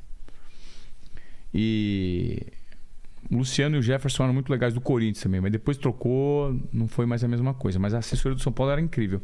Aí eu fui falar, o Juca, eu precisava de não sei o quê, não sei o quê. E o Juca falou assim: Vão, espera um pouco, tô conversando com o Murici aqui e tal. Aí o Murici viu. Juca, vem cá! E tinha um cone que a gente não podia ultrapassar, assim, nos momentos que eles cercavam. A imprensa não pode passar daqui, aqui é parte de trem, então. Juca, vem cá. Fala pra esse, pra esse filha da polícia aí, desse, desse, que manda ele tomar naquele lugar. Mas não é naquele lugar, é no olho daquele lugar. Entendeu? Manda ele tomar naquele. Sabe? E ele falando pro e assim, o Juca aqui, E o você? Murici aqui, eu do lado. e ele não falava pra mim, ele falava, você tá entendendo? Ele não olhava na minha cara. Manda esse. Falei, fala pra mim, cara. Você tá entendendo, Juca? Aí dava as. Fala pra esse desgraçado, pra esse filho de uma. Por que ele fica inventando pauta aqui? Falei, Juca, Ivan, pera um pouquinho, tá? Toma Murici, calma. É, é, é, me xingando pra caralho. Falei, fala na minha cara, porra. Fala na minha cara. Porra. E não xinguei, né? Eu mantive o respeito. Claro. E o cara me cascando pro Juca. Aí o Juca chegou e falou: Meu, ele tá puto. Isso reverberou aí, tá, diretoria, tal. Você falou, mas como? Eu falei: Ah, cara, eu, eu, eu cobri uma ordem, meu. Entendeu? Tem o meu chefe, tem uma fonte. Nós somos jornalistas. E segundo uma fonte está acontecendo. É, é meu E aí? papel, cara. Qual o problema? Existem fontes, agora o cara vai me culpar? E aí ele pegou e parou de conversar comigo. Aí eu ia fazer as entrevistas. E aí eu, eu assim, de forma proposital, e nas coletivas, Murici, ele, não é- ele hoje eu conheci minha voz, né? Ele respondendo aqui, tal, tal, tal. Ele, Murici, ele pegava, virava, eu perguntava olhava lá não olhava. Aí fazia pergunta, não, não tem nada a ver isso aí. Vai jogar assim, assado. Próxima pergunta. A minha não respondia, respondia seco, Sei, duro. sei. E ficou um tempo fazendo isso. Eu me lembro que, inclusive, nessa época eu fui cobrir um jogo, que foi em 2007. Eu fui cobrir um jogo do São Paulo, que o São Paulo passou pelo Boca Juniors nas quartas de final da. Acho que foi Sul-Americana, que o time empatou primeiro. Ganhou o primeiro jogo aqui e empatou lá com o gol do Borges. E passou porque empatou lá na bomboneira. Eu fui fazer uma pergunta, ele não olhava na minha cara. Falei, meu, que mala esse cara, mano. Que babaca, velho. Tipo, fiquei puto com ele, sabe? Mas o tempo passou, né? E o Murici não é um babaca. Ele é um cara legal pra caramba. É? É. Ele, ele tinha esse comportamento, que era um comportamento. uma, uma, uma sobrevivência, né? Tipo, Cara, pra- ele era reativo, né? Entendi. Se alguma coisa não batia com o que ele gostava, ele já se inflamava facilmente. O Murici sempre foi assim. Não só comigo, tá? Era com todo Não, mundo. era, Paula, era todo mundo. todo mundo eu lembro. Mas ele era muito Essas agressivo. perguntas, essas perguntas idiota aí. É, não, é brincadeira. Uma vez eu fiz uma pergunta. Qual é a estética do futebol? Estética de futebol. Futebol mas tem estética? Próxima pergunta. Eu lembro. Cara, então ele me deu muita porrada. Sei. E o Leão também, uma vez, quebrei o palco, o Leão do caralho. O Leão também era. Leão Porra, é. E aí o Murici, mano, ele. Nessa, o tempo foi passando, enfim. Um dia eu tô na minha casa e tinha um cinegrafista que é o cinegrafista que já teve mais contato possível e imaginável com todos os jogadores fodas do Brasil, que é o Mosca, Luiz Carlos Mosca. Se você trouxer esse cara aqui um dia, o que ele vai contar de bastidor, Cara, mano? Eu vi Demorou, um, velho. Eu vi um vídeo do Rivaldo esses dias. Vamos trazer o... Do- a- é, a- o Kaká, Kaká, Juvenilzinho, Ronaldinho, o, o o Ronaldo Fenômeno e Rivaldo. E o Kaká tá assim, ó. O Kaká cheio de espinha na cara, camisa da seleção. É, o Ronaldo fala assim. Pô, cara, é só chegar aqui em imprensa, ele fica todo brincalhão querendo aparecer, né, Kaká? Não sei o quê. Aí o, o- o Rivaldo fala assim: Ô, ô, ô, Mosca, não pega essa porra não, caralho. Vai pegar esses bastidores aqui, você, se aproveita dessa amizade que tem com nós. Isso aqui dá BO, caralho, não sei o quê. E aí as pessoas foram legendar, olha esse bastidor. Aí o, o Rivaldo fala assim, pô, Mosca. Aí eles dizem, pô, moço. Não é moço, é mosca. Nossa. É que as pessoas não sabem que tem um cinegrafista chamado Mosca. É. O Mosca é, um, é o cara do nível do Ronaldinho. Chegar num jogo da, de 2012, 2002, Brasil campeão, e falar assim: Mosca, isso aqui é pra você. A camisa? Gaúcho, não, a chuteira. A toma. chuteira, porra. O Mosca é o cara mais querido possível e imaginável da história do jornalismo brasileiro pelos jogadores da seleção, os, os mais foras. E o Mosca, que é de Campinas, que foi demitido da TV Globo de uma maneira super injusta. Poxa. Eu acho que a demissão dele foi super injusta, porque o carinho que ele tinha, o que ele A trouxe pra história Globo, a história do construiu. Cara, foi meio que escorraçado de lá por conta de gestão equivocada. É, eu fico, fiquei super triste. E ele é muito sentido também. É, o Mosca, um dia, fez um churrasco na casa dele e convidou o município. Você vê, ele era amigo dos caras. E me ligou. Porra, o Mosca falava assim: ladrão, Ivan, cara, eu. Tudo bem, cara? Eu tô aqui na minha casa com o Murici e, cara, é. É, Dá uma palavrinha aqui. Eu falei, não, não, não, Murici, não. não. Fala, Ivan, fala, Ivan, beleza? Aqui é o Murici. Ô, aqu- aquela treta lá morreu, viu? Beleza? Você é um cara legal, cara. É, morreu a treta. Beleza, ladrão? Falei, falei, cara, ele, ele gosta de você, cara. Eu brinquei aqui, cara, e é bom que acabou a, a briga. Beleza? legal. E aí, o telefonema do Mosca, o Muricy entrou na linha e falou, Ivan, pô, aquela vez nós tretamos, o Mosca fala de você, você é um cara legal, pô. Eu já tava apresentando o programa e tal. Aí. E depois eu tive a oportunidade de fazer vários programas do Globo Esporte com o Muricy do meu lado, comentarista. boa, porra, que Ah, legal. adoro. É, futebol é isso, É, velho. fala, Ivan, beleza, uma vez nós brigamos, aí já virou piada, entendeu? Legal? Que legal, velho. É, Mas pessoal- só uma coisa, eu acho que. Você não acha que tá morrendo um pouco esse- essa parte folclórica do futebol? As pessoas hoje não são tão espontâneas. A gente tá falando do Luxemburgo, tá falando do Murici.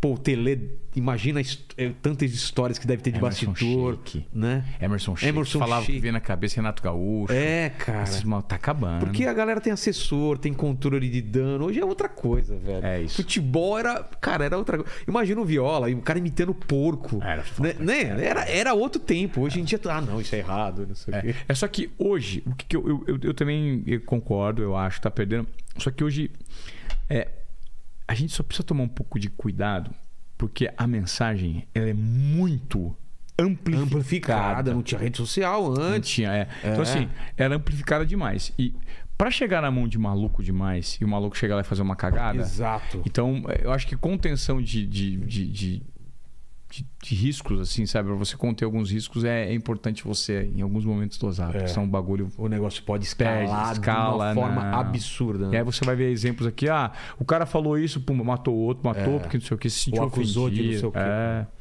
Manda, Lênis. O Luiz Henrique aqui tá, tá pedindo pra você contar, ver se que você se confundiu sobre uma, uma notícia de uma exposição sobre o Ayrton Senna.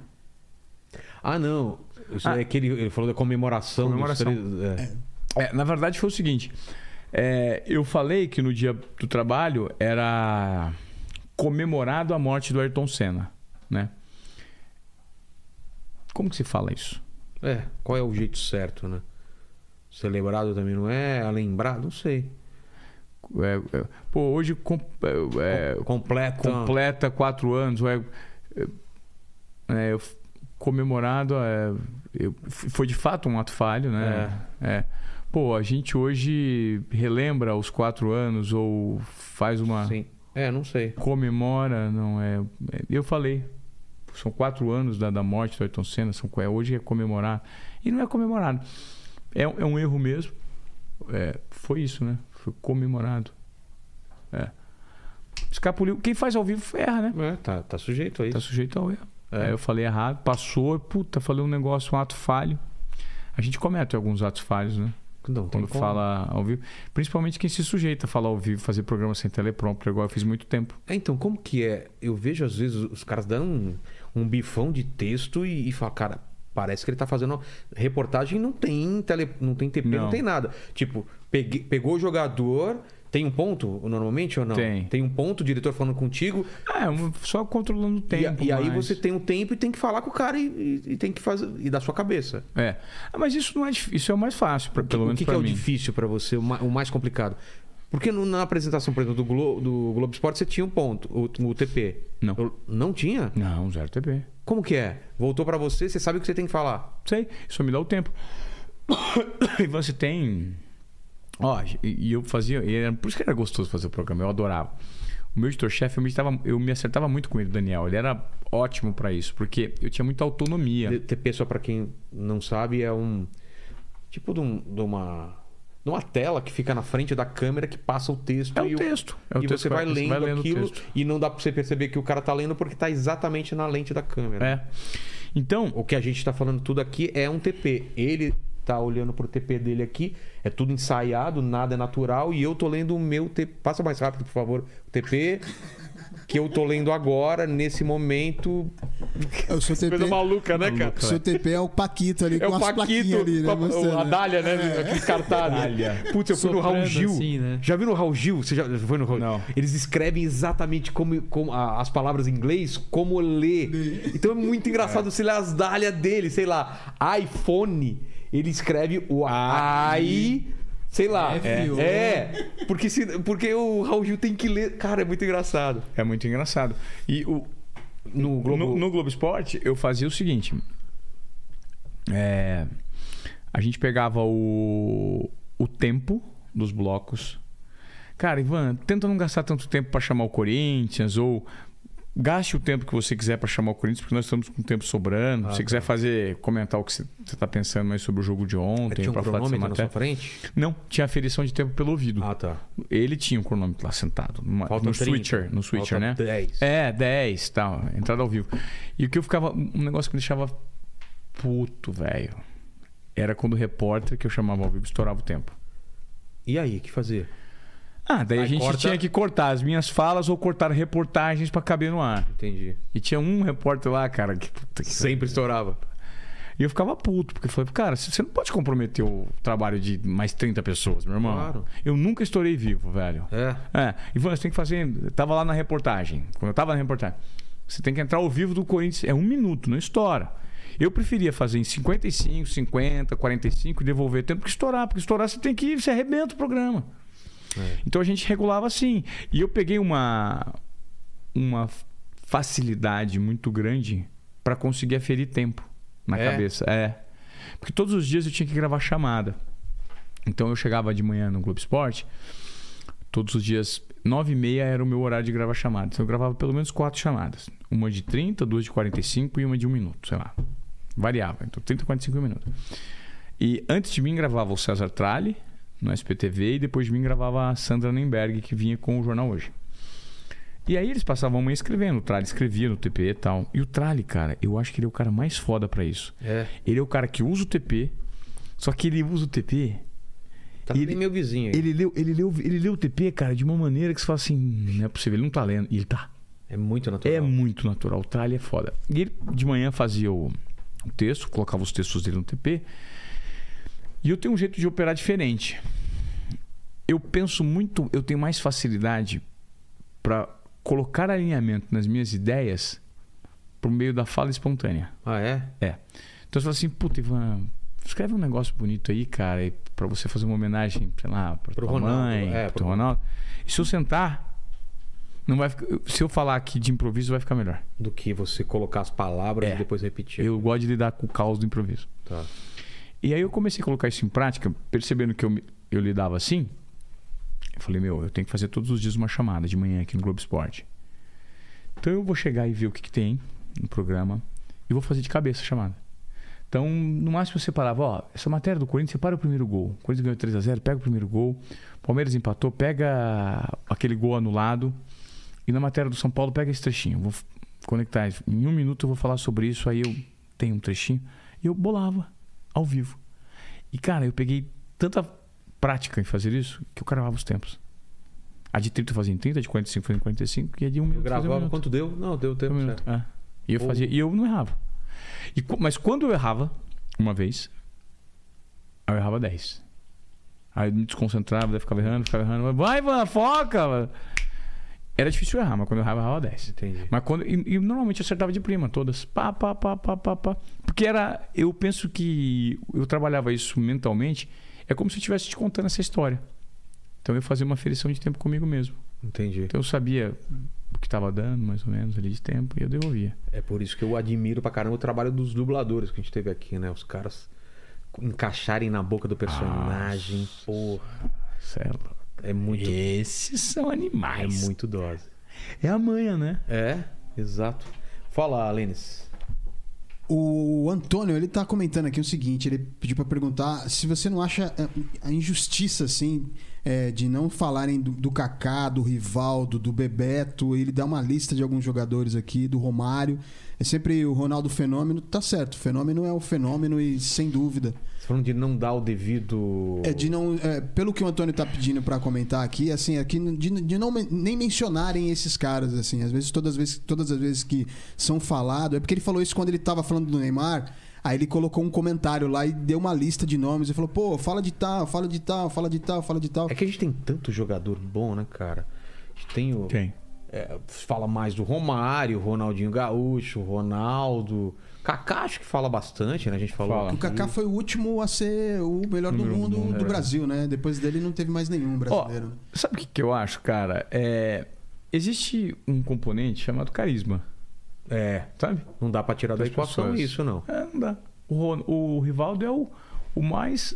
O, o- Rivaldo é o, o jogador menos carismático da história do futebol. É. O Rivaldo não, não topa falar com ninguém. Não lembro de dele também, papo, do de jeito de falar, algum, algum maneirismo. Não, não lembro. Não. Ninguém imitava ele. Um craque dentro de campo. Um jogador assim, um gênio. Total. O Rivaldo é um gênio, cara. Total. No Corinthians jogou, jogou no É. Palmeiras. O Rivaldo era um gênio. Só que existem outros componentes que, Aí você com- aí que formam pensa, uma aí você pensa, por personalidade. exemplo, no Edmundo.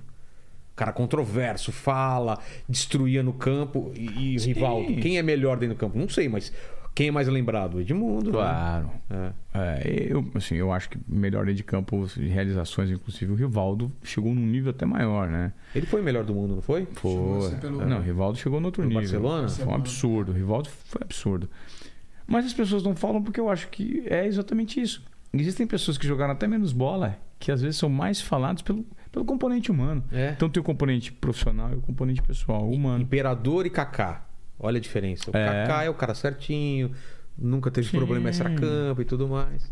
É, e é, são perfis que às vezes têm um, um tempero a menos ali, relacionado a algumas coisas, e tá tudo certo, cara. É, eu também acho. Hã?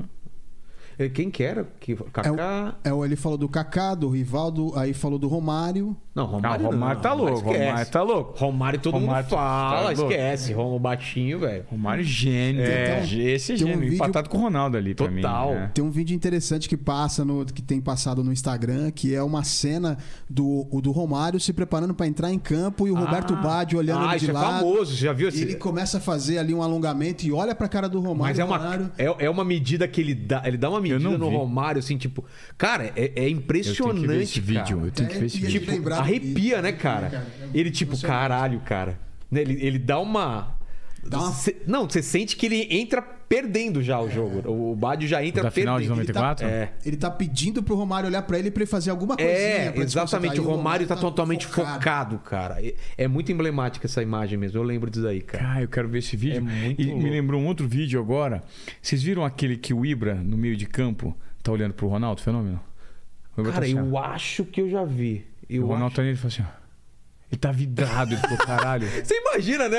De repente, um cara que você admira e você tá no campo com o cara, né? É, velho? e o muito Ibra assim, ó. Babando colorido por causa do, do, do fenômeno, mano. Mas pensa no, no Ronaldo Fenômeno em 94. Ele moleque, não é? que ele vai pra lá com, tudo, com todos os caras. Grafava chuteiro do, do Romário. É. Que doido, cara. É. Que doido. E, Louco, né? e eu sou da época, agora não mais, né? Estão tocando aí. Eu sou da época que a gente media e lembrava das coisas da nossa vida pela Copa, Copa do Mundo, né? Sim. Não é? É. Que doido. E hoje em dia já tem um tempo que eu não lembro mais em qual Copa aconteceu tal coisa. Mas quando era criança, cara, putz, eu lembro disso, cara. Foi na Copa de 86, eu chorei e eu tava fazendo tal coisa, eu queria ser tal coisa. E a gente, eu não sei se isso é, é uma coisa porque eu envelheci ou tá se perdendo essa conexão. É ótima pergunta. O que você acha? Ótima pergunta, porque eu também não tenho essa resposta. Porque É? eu creio que são os dois componentes. A gente vai perdendo o encantamento da vida enquanto vamos deixando de ser criança, passamos pela adolescência. O desafio é continuar nutrindo esse encantamento com as coisas, né, que alguns adultos mantêm. Eu É. conheço pessoas que são assim, que se encantam com as coisas. Mas o ser humano mesmo, ele vai, né, ele vai ficando mais amargurado, Vai mais acontecendo- frustrado. Aquilo já aconteceu várias vezes, É. ele vai perdendo. Ao mesmo tempo, ao mesmo tempo que é, hoje a gente está perdendo a identificação com a seleção brasileira, por exemplo. É. A seleção brasileira não joga no Brasil, a seleção brasileira os ingressos custam caro, os atletas são todos de times estrangeiros, você não vê ninguém dando atenção. Eu sou da opinião que atleta da seleção, né, eles tinham que jogar pelo menos 3, 4 partidas aqui e dar atenção total para a torcida. Chega meia hora antes, chuta a bola autografada É. pro povo, faz uma sessão de fotos, faz vídeos Faz treino promocionais, aberto, vai treino lá. aberto, mano. Tinha que ter para você aproximar. Hoje ficou muito segmentado e ficou muito distante. É o futebol trilhardário da Europa, com moleques que você sequer conhece já estão ganhando fortuna lá fora e que não tem identificação com o povo brasileiro. Então eu acho que essa responsabilidade poderia ser dos órgãos que gerem o futebol no Brasil, para fazer uma aproximação. É. Quanto que um, um- um pobre, uma pessoa pobre, um menino pobre vai ver um jogo da seleção? Não Em esquece. hipótese nenhuma, em lugar nenhum, né? Esquece. jamais. Antigamente os pobres viam o jogo da seleção. É. Porque dava, dava pra comprar ingresso, seleção jogava, fazia amistoso, fazia jogo beneficente. Hoje não tem, caramba. Na geral, no, no Maracanã. Nunca, num, um moleque pobre que sonha em ser jogador, ele nunca vai entrar no estádio de futebol pra ver um, um jogo da seleção. Nunca, não existe a possibilidade. O ingresso quanto? 400 pau? 500 pau? Sei lá. É, Por aí, né? é, você vai entrar ali, uma escolinha que ganhou, por quando uma ONG conseguiu, É. mas acabou ali. O povo mesmo, o povo não vê. Né? Futebol é feito pra milionário, pra. Eu lembro quando era moleque que a gente comemorava quando o, o cara do nosso time estava na seleção. Era o Zico do, do Flamengo, o Sócrates do Corinthians. E ficava contando. Ah, cara, tem tantos no É. meu time e tal. E, e- e todo mundo na época da seleção torcia pra seleção, né? É isso. Hoje em dia, com certeza, se você me perguntar, você prefere o Corinthians ganhando o Mundial ou o Brasil sendo campeão mundial? É Corinthians, Óbvio. cara. Quando eu era moleque, não, Não, era seleção. Seleção, velho. Tá louco. Seleção. É, Ah. cara. Qual foi a primeira Copa que você lembra legal, assim? 86. É? É, eu tinha 9. Porque eu sou de outubro de oit- 76 e eu, tinha, eu não tinha completado 10 ainda. Que eu lembro legal foi 86, aquele gol de Josimar, lembra? No ângulo. Tal. Foi a Copa da, Copa do, Copa da do México. Espanha? Do México? É. 86? Foi? México? É? Foi a Copa que a Argentina foi campeã, velho, né? Sou velho. E foi a. O Qual foi a primeira pra se você? consagrou de 82, cara. 82 que foi na 82. Espanha, não foi? Ah, 82 da Espanha. Que na Naranjito tinha o álbum de figurinha. é. Que era a, a seleção Porra, histórica cara, brasileira. que seleção Zico, legal, É. Júnior, Sócrates, Sócrates, Falcão, Falcão, Toninho Cerezo que perde aquela bola, né? E- Tragédia de Sayá, né? É, Que é o Paulo Rossi acabou com a Paulo gente. Rossi. total, total. Fala, Lênis. Ó, e o Paulo, ele tá pedindo pra você contar sobre a, a- a- a tretinha que teve com o Felipe Andreoli. O Andreoli? O Anderoli, ele entra no seu lugar? Não, mas eu não? não tive treta com É, ele. não. parece que ele, ele tá falando aqui que foi um comentário que ele fez no Twitter a respeito de você. Ah, eu, cara, ele me fez uma vez um comentário no Twitter lá atrás, e eu acho que eu citei isso em algum, algum Tá. lugar, ele fez um comentário. Não, ah, desencana. eu falei, cara, foi uma bobeira total, assim, mas, pô, não, admiro, admiro o trabalho dele. Eu acho. E, e a gente tá falando de, de novos horizontes. Qual que é a, a- a- o- Você tá mirando que você tá falando de palestra, tá falando de, de digital. O que, que você imagina hoje para você? E a televisão vai convergir para o quê? Só para ela vai ser forte ainda no, no- no ao vivo, que eu tava vendo até agora. Netflix tá pensando em fazer coisa ao vivo também, né? Então tá aproximando as duas coisas, né? É, é- é interessante, né, cara? O hábito do consumidor ele direciona, né? É. É, hoje, é, isso chama cada vez mais as empresas que hoje querem se adequar a um novo modelo de mercado, que não estão de olho nas prioridades do cliente. A gente precisa ficar de olho. Claro. Cara, eu deixei de assistir TV. Eu não- você assiste TV? Nada. Nada, Só né? jogo de futebol. Só jogo de E- futebol. E, e hoje em dia tá pulverizado. Você nem assiste mais na. Tem muitos que estão no streaming, né? É, não.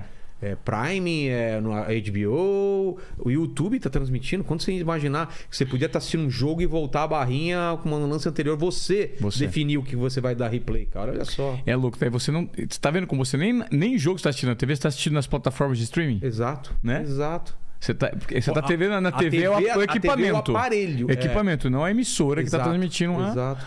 Então eu creio que a TV, assim como o rádio Não morreu. não morreu por conta da TV, a TV não vai morrer por conta do streaming, da internet. Eu acho que vão ser programas mais nichados, porque a gente tem que parar pra pensar. Nichados? A TV, É. eu acho que é uma tendência. Por quê? É,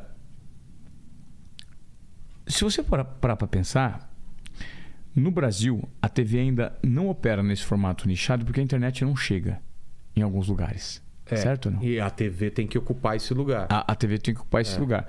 Mas eu acho que com o passar do tempo, né, a TV, eu, eu acho que de certa forma ela vai ter que se adequar para nichos específicos, porque ela vai ter um mapeamento do consumidor que quer aquilo. Então eu acho que ela vai dar o passo atrás, assim como o rádio passou a ser nichado, não passou? Rádios são cada vez mais nichados, com programas específicos, com programas que, que, que tratam de. Pô, vamos pegar um exemplo. É, A Jovem Pan, a Jovem Pan. ela parou de tocar música e foi pra opinião, pra debate. e para um, e pra um nicho específico, Exato. para uma polarização. Então, assim, antigamente a Jovem Uma Pan rádio falava conservadora. conservadora. de Então, antigamente a Jovem Pan falava sobre tudo. Pra todo mundo. Então, eu acho que, por exemplo, daqui a um tempo, a TV Globo, ela para continuar tendo relevância, ela corre o risco de querer falar de tudo e não falar com ninguém. É. Então, é- eu acho é o que eu acho que tá acontecendo muito isso. É, então eu acho que ela vai ter que escolher um partido. Não, essa TV é uma TV que defende essa corrente de pensamento, que faz programas mais voltados para entretenimento para a classe D e E e não para a classe A e B. Entendi. Então eh, eu acho que não chega a ser tão nichado, mas eu acho que vai ter uma determinação maior de que, que caminho que ela quer seguir Entendi. lá na frente. Porque o produto forte ainda é novela, esporte, né? Novela, esporte. Jornalismo. E, e, e noticiário. E noticiário, ainda né? é forte. noticiário. E aí eu acho que noticiário, inclusive, passa a ser uma segmentação. Total. Noticiários nichados, né? É. Que dão ênfase mais nisso ou daquilo. Porque o pessoal hoje quer a opinião, não quer só o cara Sabe- que lê. a- É, porque de certa forma, meu. Eu trabalhei muito tempo na Globo, eu sempre segui muito a linha editorial. Cara, tu- tudo existe uma- uma- uma- um direcionamento, né? Claro. Então, o que, que você quer ver A edição é um É um direcionamento. direcionamento. O que você quer ver ao assistir um jornal? É, pode existir 99% de notícias super interessantes naquele dia, só que você ocupar o seu jornal com 1% que. Porque você tem um interesse por trás disso. É. né? Então eu acho que o consumidor, com o tempo, com a diversidade e o aprendizado que ele vai ter de fazer curadoria de conteúdo, ele vai escolher a TV que ele quer se ela atende de fato aquele perfil que ele quer consumir. Eu não sei, eu também não, eu não sou É, dono de todas tá- as respostas. Fazendo um, É. um exercício de futurologia. Eu acho também que pode ter uma tecnologia que a própria TV Globo ou TV Bandeirantes ou tal, no mesmo horário, ele consiga colocar três programas para atingir três tipos de público diferentes. Pode ser. Uma novela para um público, outra novela e Uhum. três novelas. Um jornal super informal, outro formal e outro não sei o que. Pode ser também que caminhe para isso. Que você tenha braços, né? A Globo tinha, a Globo, não sei, cara. Mas com certeza eles lá estão tão queimando a cabeça sobre isso. Porque a mídia papel já, já passou por uma transformação. Lembra? A gente ia pra banca com, Yeah. comprar revista. Total. É, revista em quadrinho, Assinava, né? jornal. chegava a revista, casa. eu ficava esperando chegar a Veja. É. Chegava no sábado à tarde, que eu já ficava feliz pra. Chegou no sábado, vou ler e tal. Às vezes atrasava. É, é isso. É. É. E, e para você, o, o teu trabalho, que- como, teve, como você vê? Você é o que hoje? Você é um influenciador? Você é um, um cara de opinião? Que, para onde você acha que você vai levar o teu trabalho?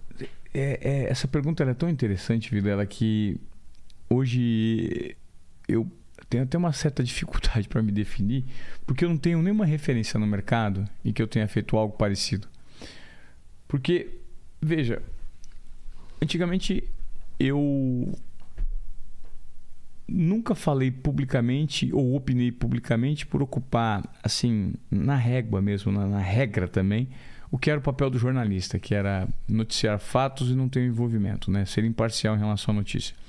E quando eu deixei uma emissora, eu percebi que eu posso me posicionar em alguns assuntos que eu quero, que eu tenho uma opinião consolidada e que eu tenho argumentos para me defender.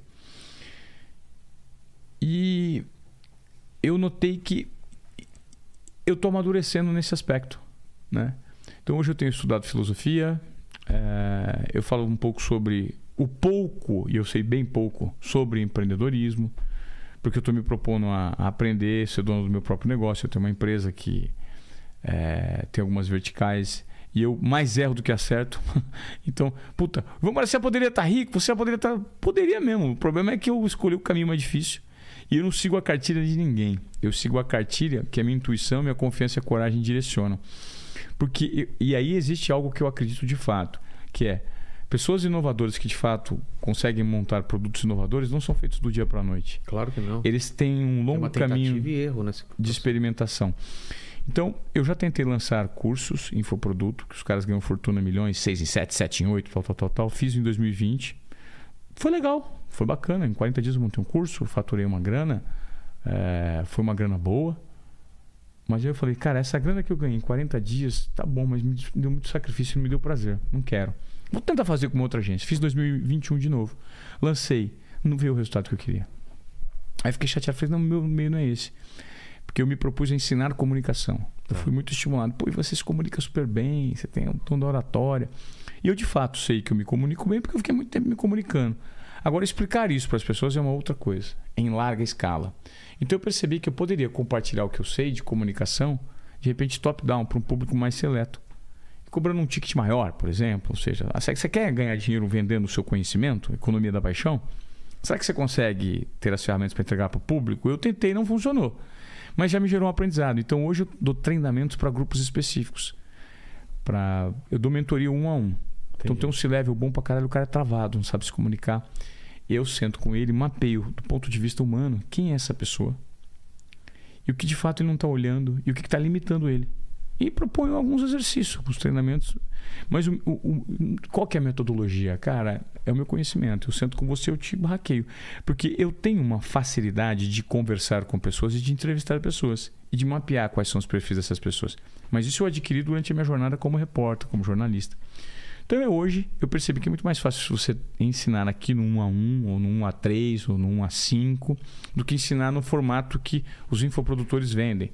Puta, o cara vende 2 mil cursos, 3 mil cursos com produto gravado. Comunicação não se faz assim. Então eu experimentei. Hoje eu tenho uma mentoria voltada para comunicação e voltada para um comportamento disruptivo. Ah, Como é isso, Ivan? Um executivo de uma grande empresa, de uma construtora, executivo, presidente de uma grande construtora, 46 anos, sentou comigo e falou assim: tudo bem, cara? Eu falei: tudo bem, quero tomar um café com você, vamos lá. Cara, eu tô há 20 anos aqui, eu ganho muito, fiquei 20 anos nesse nicho, quero viver um período sabático. Na verdade, preciso me reinventar, não sei o que é digital. E eu, quando eu olho para reinvenção de carreira, eu olho para você, que eu vi que em 2019 você saiu. Você não pode me passar a sua lente do mundo que você vê hoje? Você é um cara que eu vejo fazendo muitas coisas. Antes do cara fazer o salto. Ou ele já tinha feito? Ele já tinha, ele queria um período sabático. Ele falou assim, cara, eu quero passar por uma mentoria de reinvenção. Entendi. Quem sou eu? Eu queria me comunicar melhor, eu queria entender como eu posso me posicionar no Instagram. Eu queria alguém de perto para me ensinar. Eu acho que esse alguém é você. Então, hoje eu sou essa pessoa. Eu sou procurado por alguns C-levels, para algumas pessoas. Pra, por exemplo, não sei se eu te contei aqui, mas sexta-feira eu vou dar uma mentoria, uma mentoria, uma palestra pro pessoal do, do Facebook Ah, você falou do, do Meta. Pô, eles querem saber do conceito de obediência esportiva. Eles querem saber o que o Ivan Moné pensa sobre esse momento de reinvenção e de inovação. E, mais uma vez, eu não sou o cara de todas as respostas. Eu simplesmente me proponho a compartilhar o que eu vejo do mundo. E propor. Propor algumas lentes. E, e- e aceito, se, você estiver me contestando, se você me trouxer os argumentos, eu aceito, tá errado também. Então, eu sou esse cara. Hoje, o que eu tenho? Eu tenho uma palestra que chama Desobediência Produtiva. Eu tenho pós-palestra, eu tenho um treinamento de comunicação que eu dou dentro das empresas. Puta, está com dificuldade. Por quê? Porque o time não se conversa. Porque entre o que eu falo, que você entende, existe uma distância muito grande. Então eu sento com o seu time, explico o que eu vejo sobre comunicação, o que eu penso, o que eu ajo, como eu enxergo, a importância dela e faço algumas dinâmicas que podem melhorar. Eu coloco uma pulguinha atrás do olho puta, que esse cara falou fez sentido, porque eu planejei isso. Eu tenho um treinamento para ensinar as pessoas a gravarem podcast, cara. Por quê? O que, que eu vejo hoje no mercado? Existem dois tipos de podcast. E o seu é uma exceção. Tá? Generalista, você tá falando. É, o seu, o seu é uma exceção porque você tem a manha de conduzir. Porque existem vários elementos aqui que, que compõem. Você tem uma facilidade muito grande para deixar o cara te direcionar. E aí eu me sinto aqui, enquanto entrevistado, extremamente confortável. Eu me sinto. Você sabe conduzir. Você tem na tua cabeça uma teiazinha de pô, como fazer. Puxa pra esse cara, esse cara fala um negócio daqui, eu puxo aqui. Você me fez falar coisas que eu. Não falo, lembra que eu te falei da história É. do cara? Então, cara, você sabe quando não, você é 0,01%. Quem se propõe a fazer um podcast improvisado, às vezes o cara dá uma puta resposta aqui, o cara deixou parar aí porque ele tá preocupado Ele tá pensando na com a próxima- câmera, ou com a próxima próxima. Ou se ele faz o pautado, tá pautado aqui. Ele tem a próxima pergunta, ele não se conecta com o que o cara tá falando. É. E a pessoa percebe. É, percebe. é, pautado e rígido ou livre desorganizado. É. E aí eu montei o Free Pod Style. O Free Pod Style, é um método. Style. É. Que eu sento com você. Você quer falar sobre o quê? Sei lá, você é um médico. Eu vou entender quem é você, de que maneira você se comunica. O que, que você quer debater, quanto tempo vai durar, como você vai fazer a abertura do seu podcast. E eu dou cinco passos da minha metodologia. O primeiro é conexão. Você precisa se conectar. O segundo é. Ah, a Giovana tá gostando já, falou. Então, assim, eu dou cinco passos dessa metodologia, tá chato, né, Giovana? É sincerona. Você tem um podcast. Eu tenho um podcast, eu faço isso e as pessoas, pô, você entrevista bem. Eu me proponho ensinar os caras a entrevistar que tem dificuldade. Pronto, Entendi. é isso. Pronto. Entendeu? Tranquilo. É porque senão ela fala que eu tenho tendência a começar a dar aulinha. entendeu? Entendi. Eu sou um pouco chato. Palestrinha. Palestra. Palestrinha, chega. Fala, Lene, o que, que o pessoal tá comentando? Corta! Aqui, aqui foi.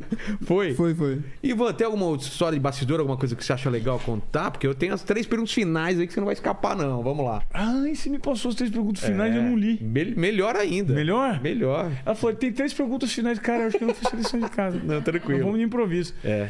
Não, cara, eu fiquei muito, eu fiquei muito surpreso, Vilela, com a maneira como você, de fato, conduz a entrevista. Acho que você, é um- porra, o Olivério, um amigo meu, piro. Caralho, você vai no pode, inteligência.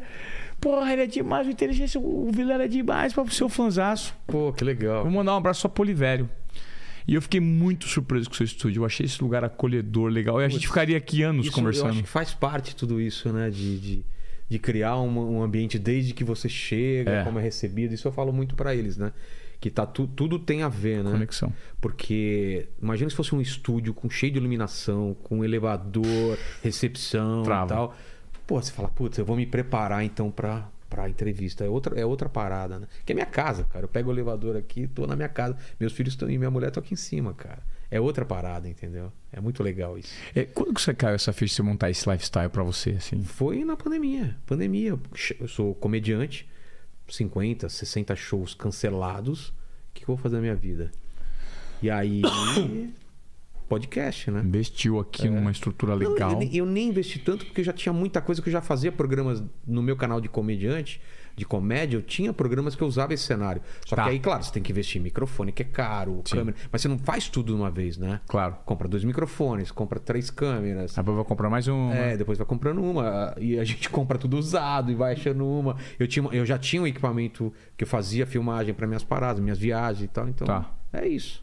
Puta, ficou legal pra caceta, cara. Cara, Parabéns. eu, eu vou te falar, cara, eu me achei aqui. E, e, é, e, é, e é aquilo que eu tava te falando, cara. É a, a tua. Eu tava te falando. a- aquilo que você tava falando. Esse lance de se reinventar, cara, é uma coisa que.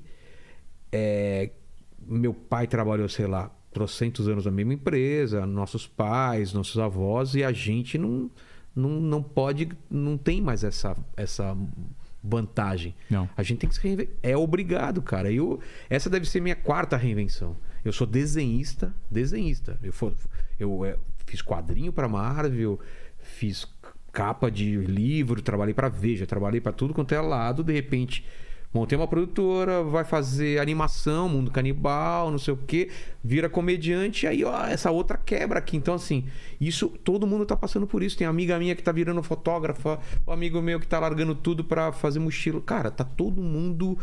Eu acho que a pandemia deu uma sacudida na galera também, né? E, Olha que louco. Eu falei da parte chata que a Giovana já me deu o corte. Então, assim, ó. É o, é o desobediência produtiva, é o método desobediência produtiva, é a, é a mentoria. Só que tem outra vertente também. Eu virei piloto de rally. O quê? É. Eu, era, eu fui convidado o ano passado para ser embaixador da Mitsubishi Cup. Ah, os caras precisam movimentar o social aqui, Liga a rede social. Um pouquinho, só por favor. Aí, que- Aí, fui, daí o ano passado dei uma volta rápida. O cara falou: você andou bem, você era piloto? Eu falei: piloto, sou jornalista. E aí na virada do ano eu falei: cara, como que eu vou fazer todos esses produtos conversarem com o que eu faço? E ser piloto de rally.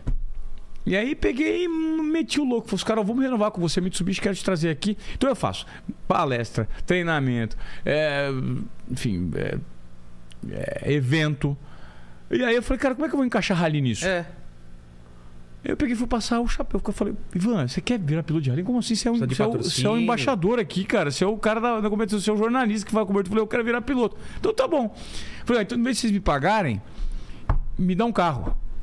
Beleza, a gente dá um carro incomodado por dois anos. Carro zero. Tá acostumado com fortuna esse carro, mas você fica incomodado. Esse é o nosso pagamento. Agora você se vira, porque custa. Isso é metade do custo. A outra metade você É vai ter que contratar equipe, 15 mecânicos, não sei o quê. Passa um chapéu aí e tenta pegar patrocínio pra ser piloto.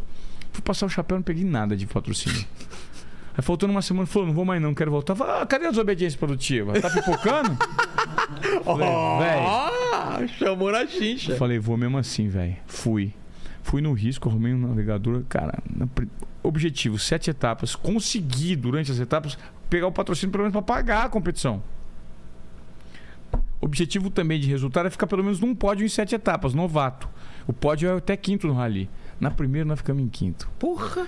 Cara, ficamos em quinto, eu já comecei a entender. Falei, cara, o que eu tenho que fazer? A marca não vai colocar.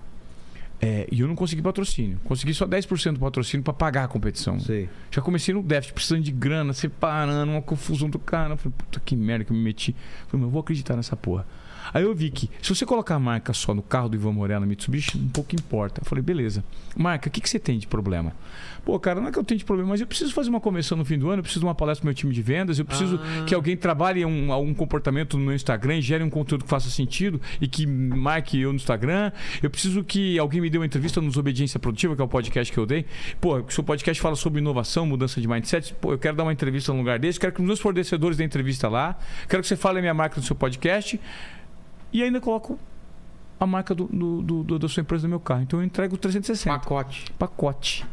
Aí eu consegui pagar o rally, consegui 11 marcas. Segunda etapa, ganhei a prova. Que? Ganhamos, Tu é velho. bom no, no, no, no, na Ganhamos. pilotagem? Ganhamos, velho. Ganhamos a competição. Vai ser uma cagada do Porra. caramba. Ganhamos, eu já paguei a competição, deu tudo certo. E o carro tá inteiro ou tá tá, tá destruído? zero barra inteiro. Fala a verdade. mostrar. É Tá, mesmo? Porra, legal. Porra, ali não destrói o, o carro? Destrói, mas os caras mecânicos estouram. Ah, os caras na hora que é mesmo? É. Esquema profissional, carro com chassi tubular, cinto de quatro pontas, capacete Porra. macacão. E o navegador, Navegador pro nego fera que tem que ser, porque se não for fera, porque É? piloto. É, nego que manja muito. você se perde, tem tempo. Sim, tem é, rally de velocidade. Que foda isso, mano. É. Que doido, cara. Vai vir piloto de rally. Então, é, é, É. E aí eu peguei me reinventei também. Então, o rally hoje tá, eu tô ganhando dinheiro com rally. Que doido. Como piloto de rally. É. Nunca fiz automobilismo. Reinvenção. É. É, é, é testar, entendeu? Tá. E tem tanta coisa pra gente fazer ainda, né, meu? Porra! Eu vou lançar um livro no final de ano, depois eu te mando. Eu vou lançar também. É? Tô escrevendo Tá meu. vendo? É isso, mano. Tá vendo? que mais? Vamos fazer é, sapateado. Ó, É. Porra, que mais? Fui, fui agora nadar com o Boto esse final de semana. o, o Richard, que é outro louco Vamos também. virar, fazer um time profissional de bocha. Ó, a- aí eu senti um preconceito em relação à minha idade. Por que não de. Não, bocha é mó da hora. Bote é coisa de velho. Você, você olhou pra mim e pensou em bote. Por que não de Minecraft? É, por que não Minecraft? Pode ser, você manja de Bote no Minecraft. Não, não manjo. Então, como é que vai jogar bot na Minecraft se é tudo quadrado? O bot joga com bola. a bola não, ela não anda. É o mundo bizarro Bem do pensado, bem o Super-Homem bizarro. Lembra do Super-Homem bizarro? Lembro, cara. Eu lembro uma passagem do Super-Homem bizarro, cara, que eu nunca esqueço, que é assim, ó. Enquanto isso, no planeta bizarro, o planeta bizarro é um cubo. É. Com Aquelas três telinhas. Aí fala assim. ui.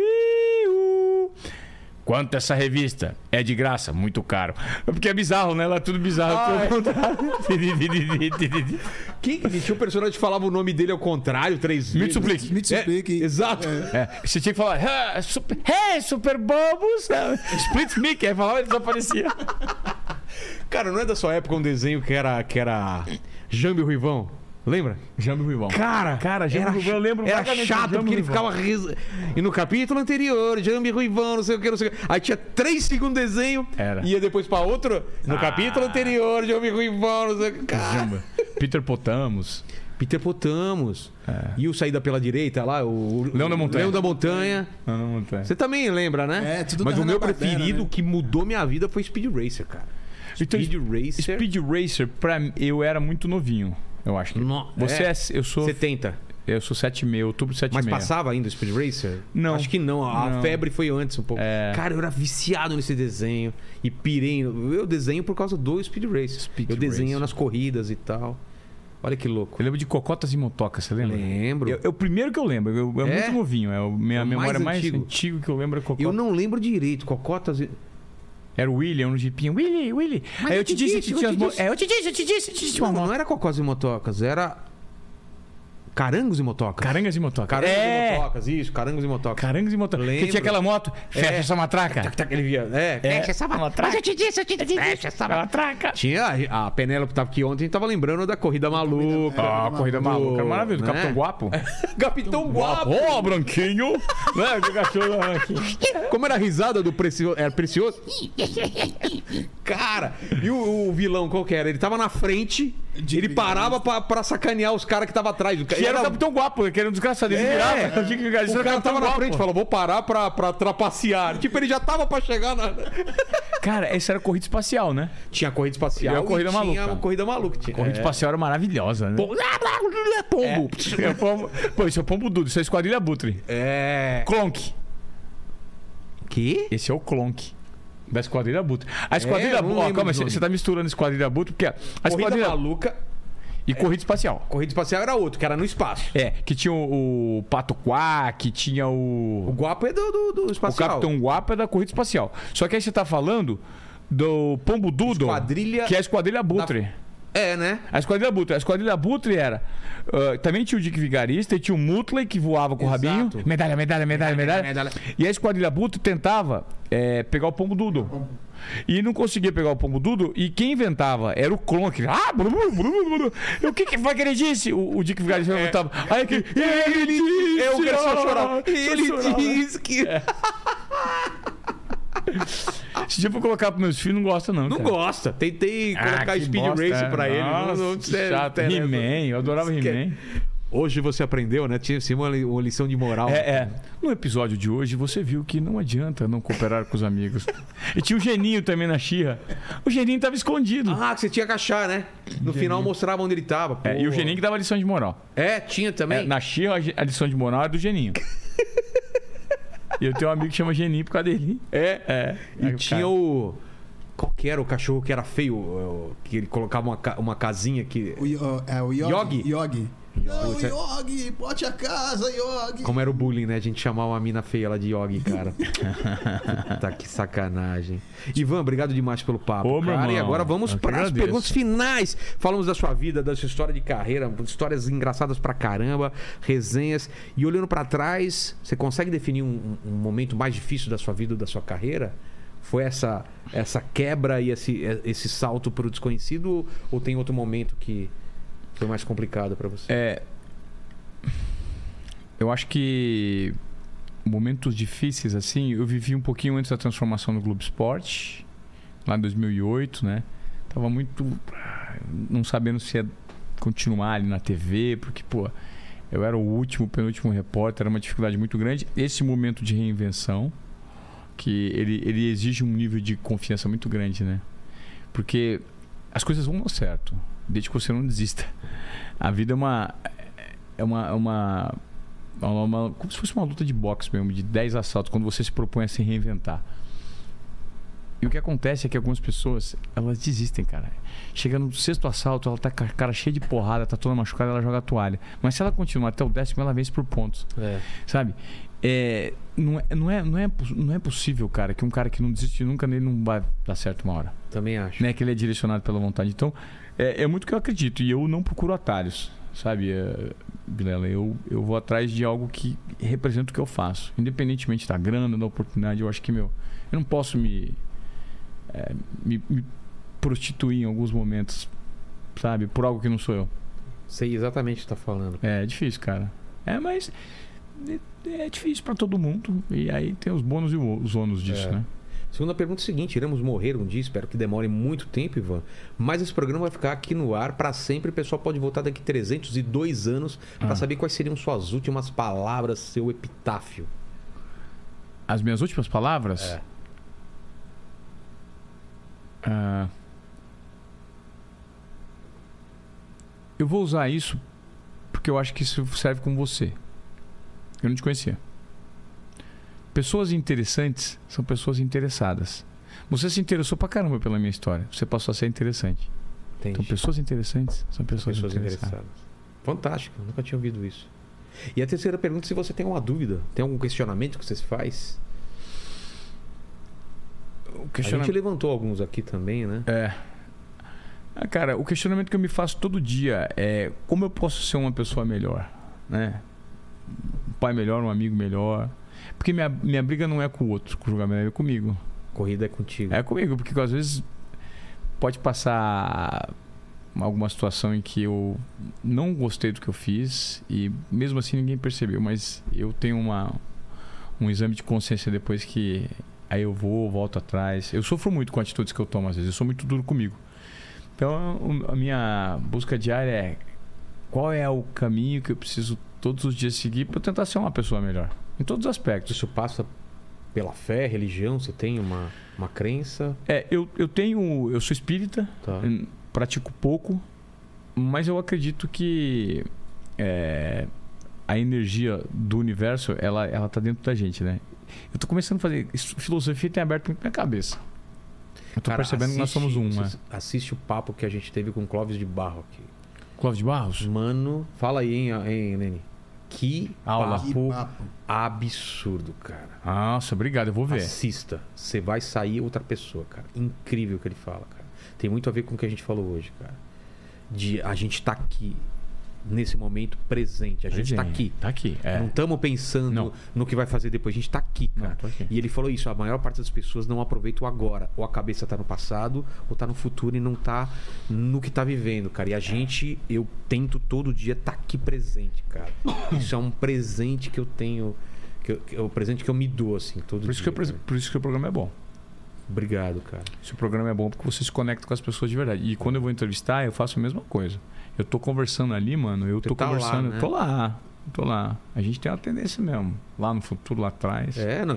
E, e outra, você todo mundo tem problema. Tem um dia que você tem problema, não tem essa. É. Mas você tem que estar no lugar. Cara, todo mundo tem problema. Hoje, eu tava com a Giovana. A primeira entrevista que eu dei hoje, eu, eu acordei, tô num dia. Eu tô cansado. Ontem eu fui dar uma palestra lá em Curitiba. E aí tinha uma programação hoje que eu tinha o dia inteiro de programação. e No final do dia, palestra, daí eu tinha um jantar. Hoje eu. Ontem, hoje. Ontem, Ontem. em Curitiba. Aí hoje eu acordei. Campo Largo, nem em Curitiba. Aí eu fui dar uma entrevista pra uma rádio às sete e meia da manhã Nossa. lá em Campo Largo. Depois a gente tinha uma reunião, um café. E aí na volta pra São Paulo hoje, só notícia ruim. Tipo, o fulano rompeu o contato, fulano não sei o que lá, não vai ter um evento cancelado. O imposto da empresa tá errado. E eu falei, e eu ia ver meus filhos, eu falei, cara, tem tanta coisa aqui. Não, não vou deixar. Isso aí tá lá.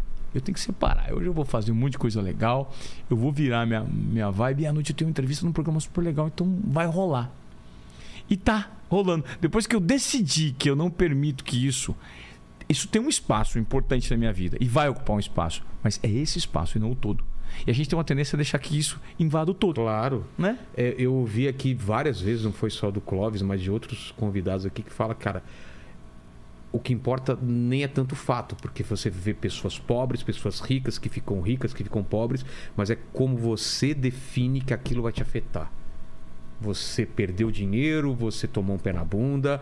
Ok, tem coisas boas e ruins, mas como isso vai te afetar? Como você vai lidar com isso? Você pode lidar pro lado ruim e, ah, meu Deus, tudo acontece comigo e não sei o quê, ou você pode falar, tá, absorve aquilo e vambora, é o que você falou. E é isso que eu tenho tentado mudar também na minha vida cada vez mais. Tem uma outra frase que eu sempre falo, inclusive nas minhas palestras, cara, que eu, eu tento colocá-la em prática todos os dias. Não importa o que acontece. O que importa é como você lida com o que acontece. Sim, é isso. É isso. É isso. Basicamente é isso. Todo mundo vai ter altos e baixos, todo mundo vai tomar porrada. E ah, tem gente que vai pra baixo, pra cima e, e faz parte da vida, É. cara. Faz parte. É como a gente lida com isso. E quando você vai ficando velho, se você aprende com as porradas, cada vez vai ficando mais fácil. Não, já passei por isso, tá, tá, tá foda, mas, cara, já passei, já passei. Quantas vezes você tem que se reerguer, né? Quando você é mais novo, você acha que aquilo, nossa, acabou minha vida. Depois mais velho você fala, ah, cara, É pá. né? É, já foi, mano. Já passei Já por isso. foi.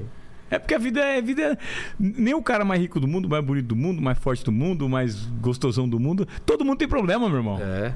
Na mesma proporção, porque nós somos humanos. vê, cara, o baterista do Foo Fighters, a banda mais legal do mundo, que tem o fã pra caramba, o cara cometeu suicídio, cara. Por quê? Porque tinha problema, passava por, por- pelas lutas dele. A gente não sabe a luta das outras pessoas, cara. E eu já eu, eu tenho percebido isso aqui, não sei se você percebeu no seu podcast também, cara, que às vezes você tem um preconceito com a pessoa e depois você troca ideia com ela, você entende por que ela pensa daquele jeito. É. Porque você vê a luta dela, você vê os problemas e fala, ah, por É isso que ela falou essa coisa naquele dia. Você falou do Murici. Você entende o Murici depois, né? É. Você não tira. Ninguém é um recorte só, é a Total. vida inteira, É né? a vida toda. Falando com a Ilana aqui, que ela escreveu vários livros sobre assassinos e tudo mais. E ela fala: a, a nossa, o nosso problema às vezes é entender o assassino só naquele recorte de quando ele comete o assassinato ou o crime. E esquecer que tem uma vida toda para você entender aquele momento. Aquele momento é um recorte. E eh, ela, como jornalista ou como escritora, se ela só olhar para aquele recorte, ela vai ter uma repulsa, vai ter um, um nojo ou alguma coisa que vai impedir de entender aquela cabeça e escrever com uma isenção maior. E às vezes a gente vê um tweet, vê uma declaração e esse recorte vira aquela pessoa. E aqui nesse programa que a gente fala duas, três horas, a gente dá um passo para trás, entende a história inteira da pessoa e fala: Ah, cara, entendi. Por isso a Aquela explosão, aquela declaração, aquele medo, aquele. Então é, é isso, cara. As pessoas são o que são e estão aprendendo, e estão tomando tombo e todo mundo tá numa luta. E é o contrário do que acontece no digital. As pessoas têm um julgamento imediatista É. sem avaliar por que aquilo aconteceu. Parece que todo mundo tem que falar: ah, odeio, amo, sou contra, por favor. Calma, cara, calma. Tolerância, né? Exato. Obrigado de- demais, Ivan. Que Obrigado, o, o Lene. Hoje não tão obrigado ao Paquito, Paquito, que né? me deu umas três patadas, É, né? Aguarde mais. Tá ácido hoje, tá Tá, ácido. tá ácido O que hoje, tá né? guardado. Tá- ah, tá bom. E o plug aqui também tá guardado, viu? O plugzinho que você vai ter que usar aos 2 milhões? Não, ficou 3 milhões? Foram 3 milhões. Não, 3 é. milhões é o do Pikachu. 3 milhões do É, Pikachu. verdade, do Pikachu. 2 milhões, biquíni da... Da Solange Gomes. Ok. 3 milhões, plug anal. Do Pikachu. Do Pikachu, fechou? Fechou. Então, obrigado demais todo mundo que Obrigado. esteve com a gente até aqui. E o pessoal aí, é, Lene ou Paquito, que chegou até o final pra provar que chegou até o final. Qual é a palavra que ele vai ter que escrever nos comentários? Boa, boa pergunta. Essa Você eu não prestou atenção. É, cara. Desobediência. Desobediência. Desobediência. muito Desobediência. Então escreva desobediência, a gente sabe que você chegou até o final. É isso? É isso. Então vamos agora ao final. É contigo, Lene. A primeira vez que eu falei isso pra ele, tava começando aqui, imagina. Primeiro dia do Lene, nervoso pra caramba, né? Tinha acabado de sair outro cara. É. Falei, palavras finais, Lene, que é pra ele pedir curtida e tal. Ele Ah. falou, não, eu achei que o papo foi. foi não, Lene, não! Já acabou! Ele, ele ia fazer uma avaliação, avaliação. conversa, cara. Igual eu- lembra disso? Lembra disso? Igual quando eu fui fazer o método que a Giovanna falou assim: não! Não, método não! Eu falei, palavras finais. Falou, ah, então, Vilela, pô, gostei muito do papo. Não, é só pra falar, curtir o papo, se inscreve no canal. Então, palavras finais, Lene. É isso aí. Se inscreva no canal, torne-se membro, dê o seu joinha e fique com Deus. É isso, aí. escreva Comando o jogo. desobediência aí. Até mais, valeu.